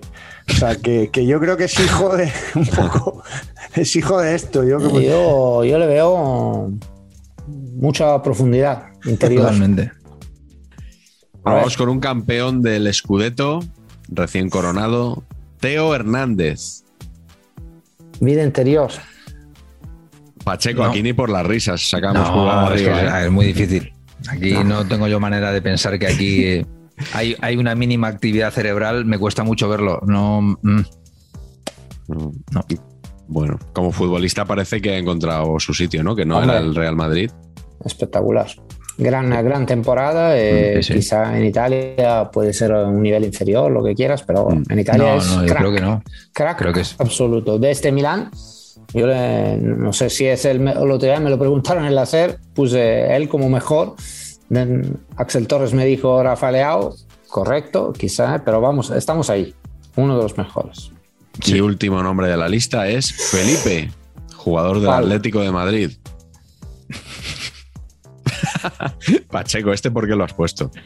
No sé, lo he puesto porque nunca, nunca lo habíamos puesto y Felipe es como es un personaje que me hace gracia. Es, yo cada vez que juega Felipe es- pienso, pero ¿cómo es posible? cómo este hombre está jugando en el Atlético de Madrid. O sea, ¿qué representante tendrá? ¿Qué, qué- no, qué maravilla, lo quiero para mí, no sé. Sí, nos iría mejor con, con él. Y seguro que eres muy fan de, de una pareja de centrales, Felipe Hermoso. Felipe Hermoso, evidentemente. Como naming es, es imbatible, efectivamente. Luego ya, entre los dos no me parece que casen muy bien, pero No. eso Pero ya los es otro dos tema para hacemos otro un- programa. No hacemos uno, güey, no hacemos un central entre los dos. De los dos. Teníamos Pepe Carballo también, gran pareja que nombramos en su Hombre. día, cuando hablamos de Puig Corbé. Es verdad, Pepe Carballo, claro. De hecho, la, la película que nos llevó al, al conflicto era, una, era italiana en realidad. ¿Ah, sí? Sí, la del, del Centravanti asesinato. De Sí. A mezzanotte, come era? Eso, Centravanti sì, assassinato a mezzanotte. Per la mattina. Esatto, per la mattina. Asesinato per la matina. Esto de, esto de la mattina tenemos que arreglarlo. ¿eh? Sí. Oye, sí, sí, sí. Eh, Filipo, que sepas, que sepas que estos dos señores, o sea, yo no, yo no, pero estos dos señores llevan varios programas haciendo bromas con lo de la ausencia de Italia en Qatar 2022 y Bueno, además ya. recordando la ausencia en Rusia 2018. Hombre, ya no, no me parece noticia. Ya son dos veces. ¿Dónde está la noticia? Claro, claro, claro. Estamos, además, curiosamente, estábamos, estamos haciendo un programa en paralelo recordando los mundiales y estuvimos el otro día haciendo los de los años 30 y, y rememorábamos al mítico Vittorio Pozzo. Claro, no, entrenador. nos- no nos quedaba claro si, si, era, si era fascista o no. Yo Sí, había leído que era fascista o que no, o que, o sea, que había como Bueno, eh, lo era y lo, bueno, tenías que serlo, era casi obligatorio, así ahí hay un poco, se ampara la gente un poco de esto, que, que no, no podía Ya. ser de otra manera, ponémoslo así. Eh, en el fondo quizá no lo es, pero bueno, ahí a mí no me, no me convence porque había mucha gente antifascista y que sí lo pasaba muy mal, eh, así que podía, podía ser de otra manera, pero bueno, es, eh, eh, sí, tema comple- más complejo. pero- ¿Tenía dotes filosóficas o no, Vittorio Pozzo? Sí, sí, sí, sí, sí, seguramente. Y al tiempo se necesitaba, eh, así que seguramente. Y no, un tipo muy interesante, muy interesante. Porque luego, después de la guerra, siguió. O sea, Sí, sí. un tiempo, ¿no? Sí, eso sí. era complicado, ¿no? No, sí, sí, sí. Eh, bueno, porque, eh, hombre, también era un mito absoluto. Eh, ha ganado dos mundiales. Hombre, así que esto, eh, personaje complejo, interesante. Como mucho al tiempo, el mismo Meazza, que era un poco nuestro Pichichi con, con Piola y tal.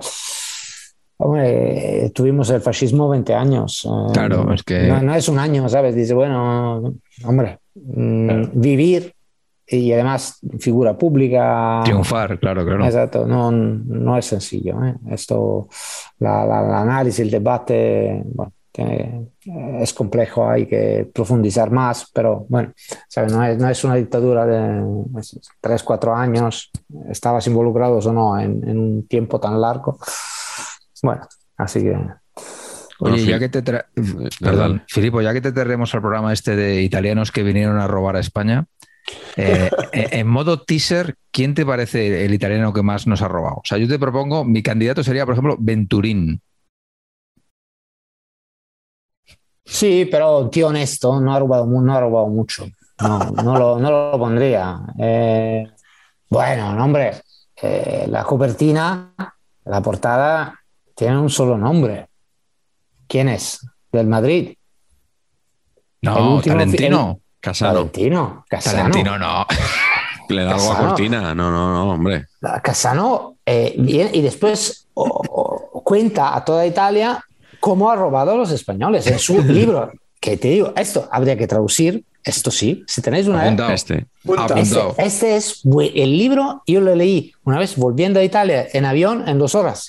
Ya, se termina, inicia, así que bien- está bien también para los chavales que leen 140 caracteres. Bueno, el libro en dos horas te lo zampas y es buenísimo, buenísimo. Y lo que cuenta del Madrid es básicamente exactamente el tema del cómo eh, he robado al Madrid. Cuando decía que se comía los cornetos, que tenía el camarero que le traía los cornetos. eh, mira, The Spanish Job.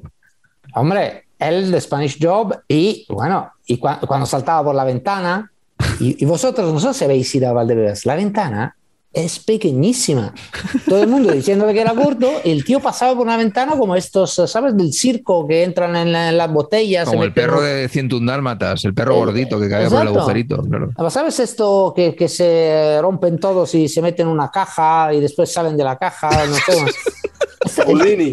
Eso, Houdini, es, el tío salía por una ventana así. Yo eh, tengo fotos, ¿eh? la, la ventana es así. Ay, Y así que. qué no, maravilla. Antonio número uno. Y ahora sabes que tiene este programa con Bobo Vieri, un poco la, la- la Bobo TV, TV, y bueno, hace, siempre dice, va a ganar este, otro, ¿eh? y se equivoca siempre. Hay muchos vídeos en Italia, lo llaman el, bueno. oráculo, el oráculo de Bari. Talentino para mí no, no- no hay, no hay nadie que... Porque además fue descarado. Vino Sí, aquí sí, sí. a robar. Eh, se presenta que pesaba 84 kilos con el, el cuello de, de piel, ¿os acordáis? Sí. Sí, sí, hombre. La chaqueta que tenía. No, Sí, sí, sí, sensacional, sí, sí, sí, sí. sí. No, no, no. Así que no hay, no hay. No, tú me has no, el pobre Venturín, hombre, es un, Toda la razón, Filipo. eh, un pobre bien. hombre, no, no puede, no, no, no, no, no- no ha cursado ni el primero de, de robo. De hurto.